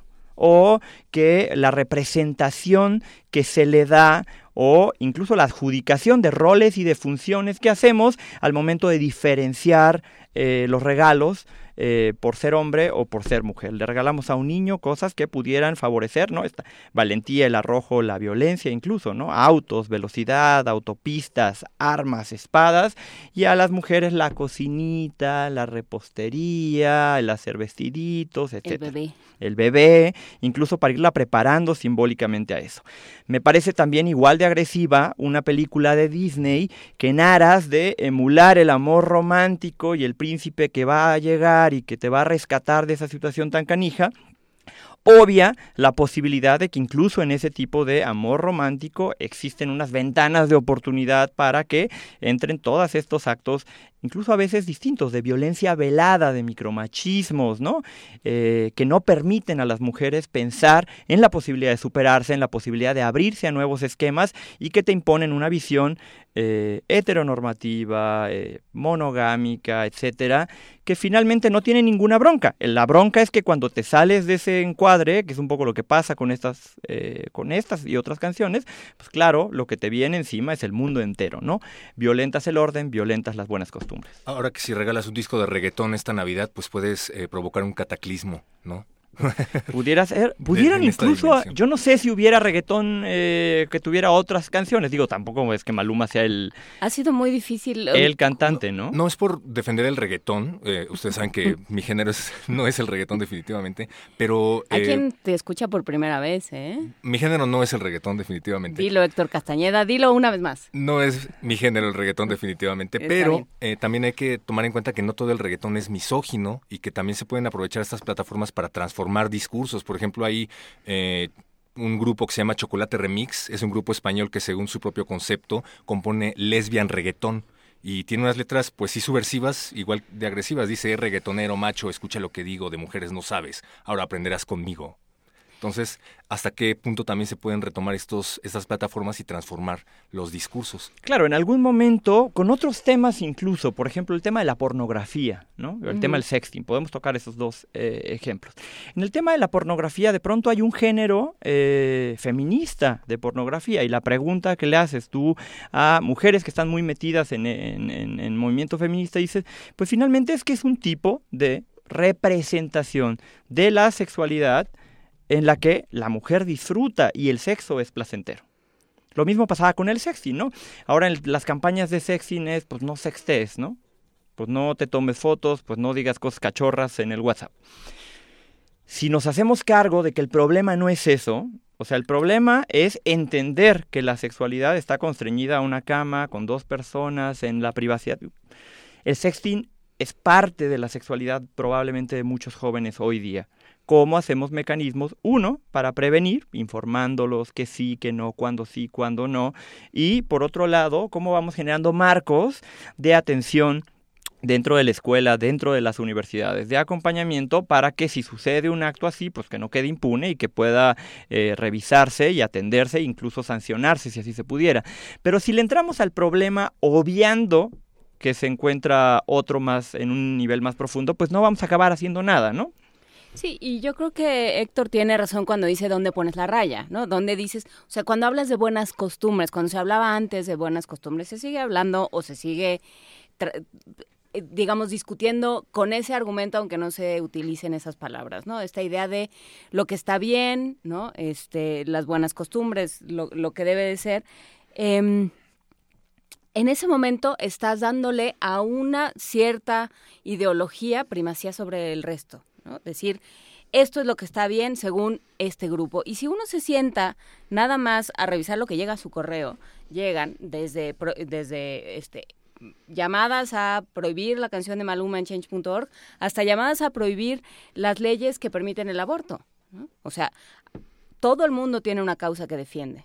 La ONU había decidido em, nombrar a la Mujer Maravilla como embajadora de las mujeres y niñas del mundo y decidió cambiar las de opinión. Mujeres y niñas del mundo dijimos que muchas gracias, pero Exacto. no nos echaron la mano, ¿no? Hubo muchas quejas y peticiones para que este día se abandonara y así fue, de hecho. Claro, pero finalmente ese es el objeto de la vida en democracia. El objeto de una sociedad democrática es la posibilidad de que todas estas voces se coloquen y se pongan en la esfera de lo público y en la de lo privado y se abran a discusión. Lo que sí es cierto, y eso sí tenemos que reconocer, es que sí hay elementos en los que la discusión no se va a dar. Es decir, hay reconocimiento de derechos, tema de derechos sexuales reproductivos, tema de libertades, tema de discriminación, etcétera, en los que no vamos a llevar a discusión pública, aunque AMLO lo quiera, eh, si se quitan, si se recorren, si los pactamos o los repactamos. Es decir, eh, me hago cargo de esa parte. O sea, una sociedad democrática tiene un principio y un postulado de que podemos hablar de lo que sea en el foro público y en lo privado. Segundo, si el Estado tiene una responsabilidad de tutelar y una responsabilidad objetiva de mirar aquellos discursos y aquellos contenidos que pudieran transgredir abiertamente la esfera de eh, ejercicio de derechos. Ahí hay una responsabilidad importante. La pregunta es, y yo creo que aquí sí eh, tengo mi posición y yo diría es, prohibirlas sería ineficaz. Crear un instituto de eh, para que revisáramos todas estas cuestiones, me parece sumamente riesgoso, porque entonces caeríamos en la discusión de bajo qué criterios de objetividad miramos, cuándo sí es eh, una violencia implícita, cuándo sí están incitando, ¿no? O sea, me parece que sí hay canales para hacer o canalizar, digamos, muchas de estas eh, discusiones hacia lo público. Yo creo que el llamado sí sería entonces a dónde podemos hacernos de información, dónde podemos llevar eh, estos, estas problemáticas y darle foros. Yo digo, los medios de comunicación pueden ser una plataforma para, uno, no obviar el problema, reconocer que existe, reconocer que está ahí y mostrar estas discusiones, claro, haciéndose de referentes que nos permitan a los radioescuchas, a las personas que vemos televisión, a los que estamos leyendo los periódicos, hacernos de información, de argumentos y tomar nuestras propias decisiones. Ese es el ideal digamos, de, en vida democrática, ¿no? No es la recita, no, no es que te manden las ocho columnas de todos los días, es la plana que me tengo que aprender y al día siguiente recitarla y en el fin de mes hacer parciales. No. No, y justamente eh, eso, tomar conciencia de que eso ahí está, ¿no? De que, por ejemplo, hay a quien a quien le, le, molestan profundamente las, las series con, con tema de narcotraficantes, con temas de violencia, que, que, se habla de esta eh, glamorización de la violencia, de que entonces nos acostumbramos.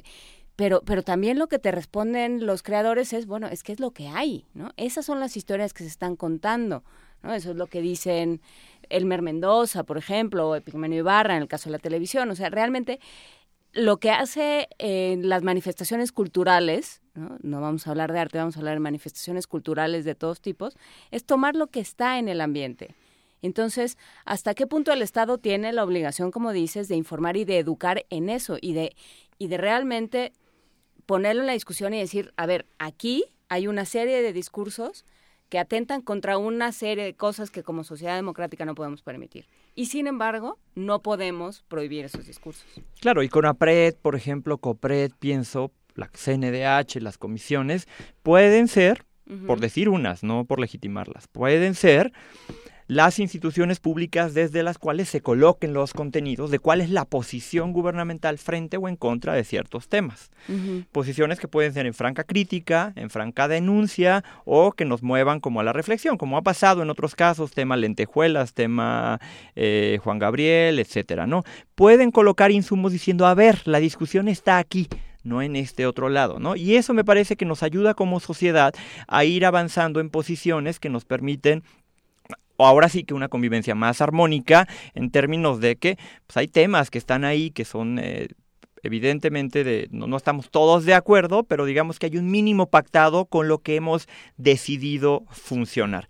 El riesgo, y ahí sí creo que es un riesgo que ahora evidenciamos a, a, propósito de las elecciones en los Estados Unidos, el riesgo es que muchos de estos discursos y muchas de estas prácticas acaban metiéndose en covachas y en sótanos guardándose en el sigilo de lo políticamente eh, incorrecto y no saliendo como a la luz pública y buscando el momento o el lugar adecuado, que un poco nos pasa a los varones, ¿no?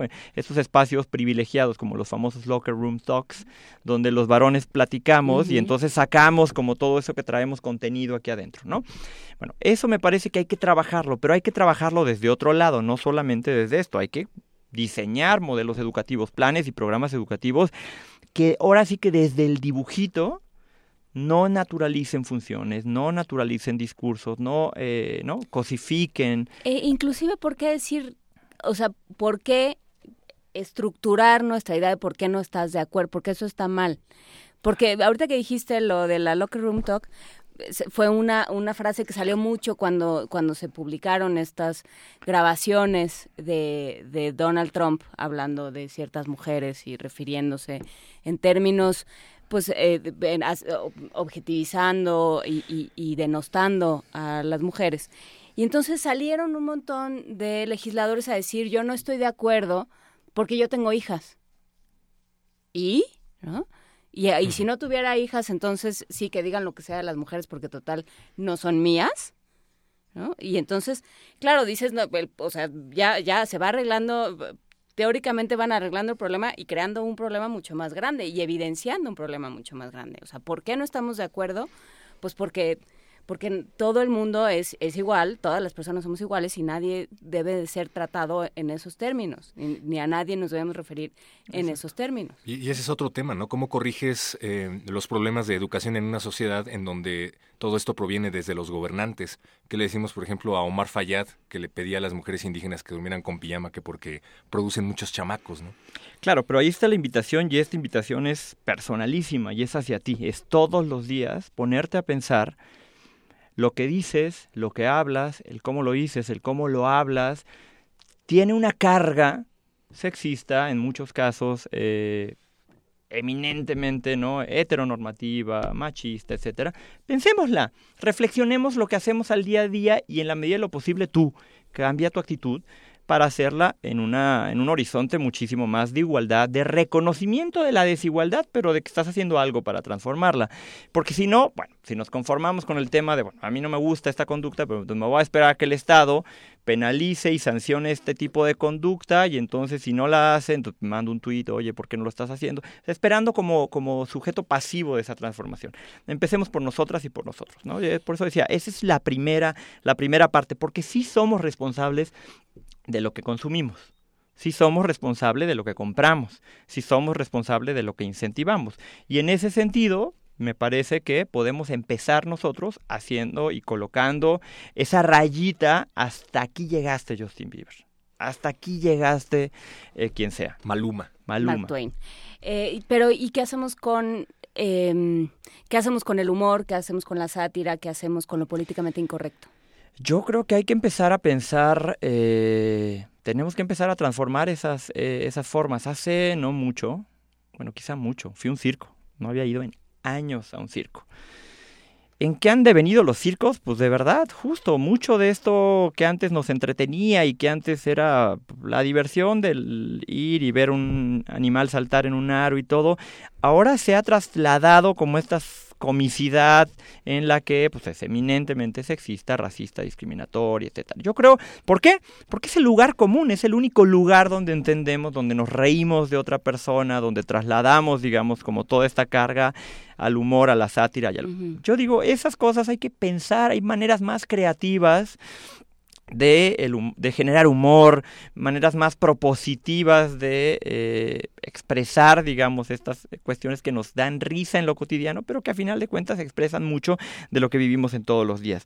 Si hay que pintar una línea, yo creo que sí, la invitación creo que sí es que tenemos que pintar una línea, tenemos que hablar sobre el tema, me parece que no es menor el que no podamos, el que no podamos hablar sobre el tema, porque me parece que nosotros eso es lo que podemos hacer mientras el Estado y las instituciones hacen algo efectivamente para combatir y erradicar la violencia, que eso es, me parece, el punto, el target principal de todo esto. A eso es a lo que tenemos que apuntar las baterías y no a la canción y no a la obra artística. Me acuerdo mucho, ahorita me vino a la mente, ¿se acuerdan aquella exposición en el Munal de masculinidades que en Facebook la querían bloquear y bueno, el pobre Munal el museo diciendo por favor no nos reporten, nos están tirando la página, este, no sean así, ¿no? E, expresiones artísticas de hace tres siglos que la gente decía, no, es que es que es un San Sebastián, pero lo tiene muy grandote. Es que es un San no sé qué, pero está muy erótica la escena. Es que es un no sé qué, pero muestra demasiados falos. Eso, como sociedad, sí tendríamos que preocuparnos. En el momento en que tenemos la capacidad de boicotear un asunto de esta manera sin ningún tipo de discusión pública. Y emanado del miedo. Emanado del miedo a lo desconocido no del miedo conocido basado en argumentos. Pasa con matrimonio igualitario y pasa con muchos otros temas. Por eso decía que eh, prohibirlo es ineficaz, ¿no? No, no deberíamos entrar. Ese no es el primer punto táctico para entrarle de fondo a la problemática que expresa la canción de Maluma, pero no solo la canción de Maluma, muchos otros lo han hecho más. A mí me, me, me preocupa, no sé si me preocupa porque creo que no lo acabo de entender. Esto que dice sobre, sobre el humor, ¿no? Pensando en en el humor irreverente en el que en el que tiene límites, porque yo creo que sí, hay que, o sea, no, yo no creo en la censura, creo que en la autocensura, porque cada uno sabe dónde están sus límites y cada uno sabe quién es su público, dónde está y por qué lo está haciendo y cuál es su responsabilidad también. Pero, pero cómo se censura desde fuera o no se censura desde fuera. No, yo digo que la censura no debería de aplicar. O sea, no hay manera de que apliquemos la censura. Lo que ¿Y sí desde el creador? ¿Desde es que quien genera el discurso?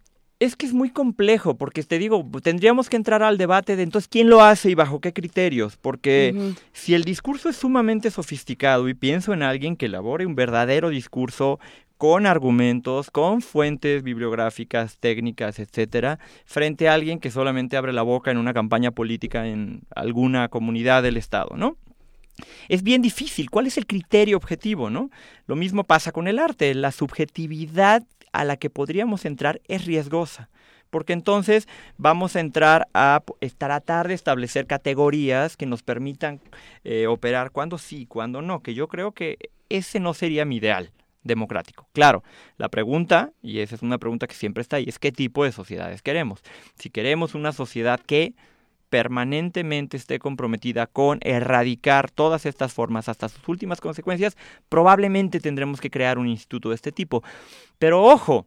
Mm, Pero ya existía un instituto de ese tipo. Sí, o sí, sea, claro. Ha existido de, con diferentes nombres eh, a lo largo de... Pero quienes lo conformaban, que esa es otra, ¿qué, qué, moralidad representaban? Albaceas de qué sociedades se decretaban, porque esa es un poco la, la, dificultad.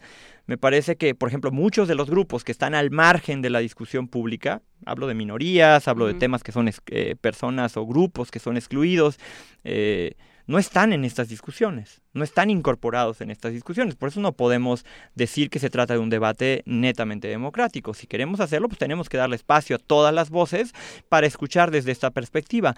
Porque si no caemos en, el, en, el, en esta simulación de que estamos siendo corresponsables con una problemática que todos estamos de acuerdo porque políticamente eso sería lo correcto, pero no estamos entrándole con ni con los mecanismos ni con las herramientas que tendríamos que hacerlo. Pero, insisto, es sumamente riesgoso entrarle a Lo mejor es formar conciencias abiertas que sean plenamente responsables de lo que dicen, lo que hacen, lo que consumen, lo que ven a su alrededor. Y me parece que hay un segundo punto que una vez que somos responsables de eso, pues tengamos la posibilidad de abrir a la discusión y al debate. Ojo, no estoy pidiendo medios de comunicación, empieza por sentarse en el sofá en casa de la abuelita con la familia expresando tu posición política, porque finalmente eso es el feminismo. El feminismo puede tener una carta gigante de de cláusulas de cuándo sí, cuándo no. Pero en el fondo, el feminismo apunta a la transformación de esta realidad que jodidamente es desigual y que promueve una visión diferenciada que tiene un impacto para la vida y para el ejercicio de derechos de grupos eh, y que no está bien y que hay que transformarla. Esa opción política, me parece, es lo que tenemos que colocar en todos los espacios en los que estemos. Dice Rodrigo que gracias por el saludo, gracias Rodrigo por eh, agradecer el saludo de Juana Inés de esa. Recuerden que ustedes pueden seguir eh, mandándonos sus comentarios a redes sociales y dice que mencionemos el discurso que dio Madonna. Madonna, claro. Recientemente Madonna, Madonna recibió un reconocimiento en donde dio un discurso en donde dice que fue violada a punta de cuchillo cuando llegó allí a Nueva York. Recordó las duras críticas que recibía en los inicios de su carrera por el simple hecho de ser mujer y también pues dijo, aquí estoy ante todos ustedes como un eh, felpudo, quiero decir, como una mujer dedicada al entretenimiento. Claro, ella lo dijo, en su discurso incluso dijo, hubo momento y buen momento de mi vida en la que a mí no me preocupó el género. El género no era un tema, ni la igualdad, ni nada de eso, me puedo, puedo presumir en el subtexto.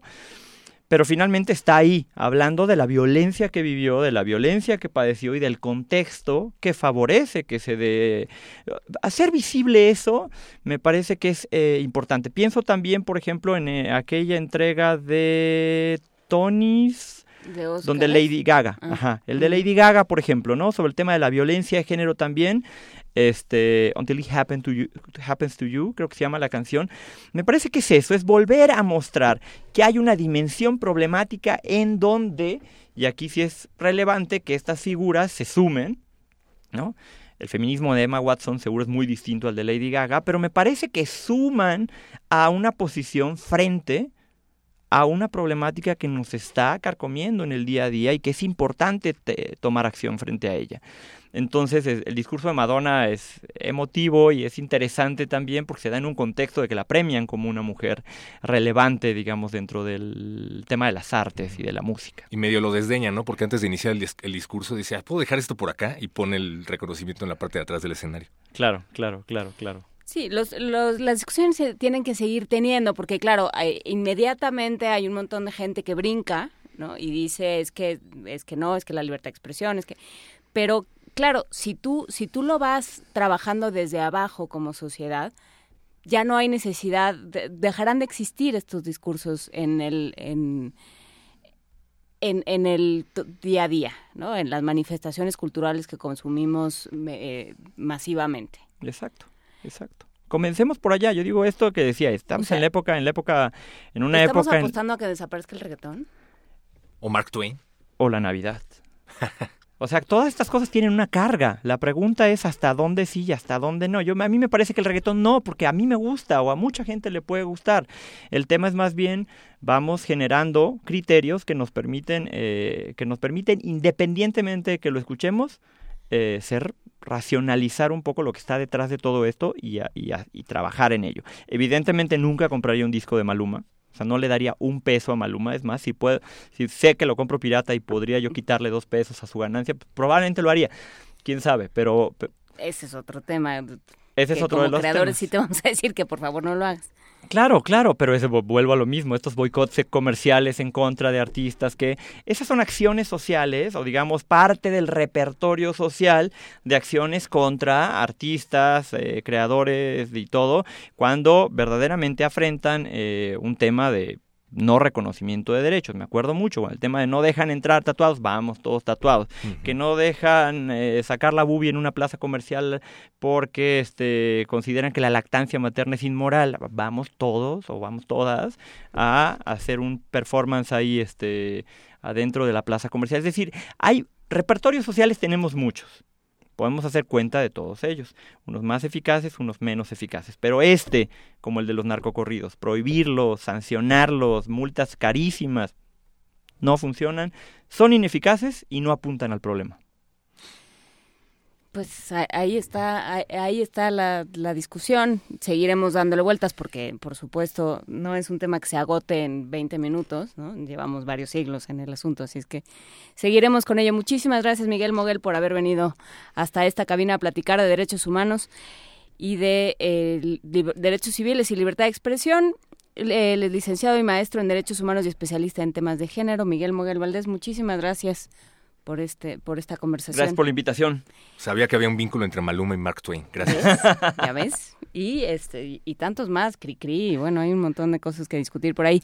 Muchísimas gracias Héctor Castañeda por haber estado esta mañana con nosotros. Nos vemos mañana. Gracias Juana Inés de esa. Nos vemos mañana. Nos escuchamos mañana. Porque así es el reincidente. Muchísimas gracias. Esto fue Primer Movimiento. Esto fue El Mundo desde la Universidad. 96.1 de FM. Sigan Radio UNAM.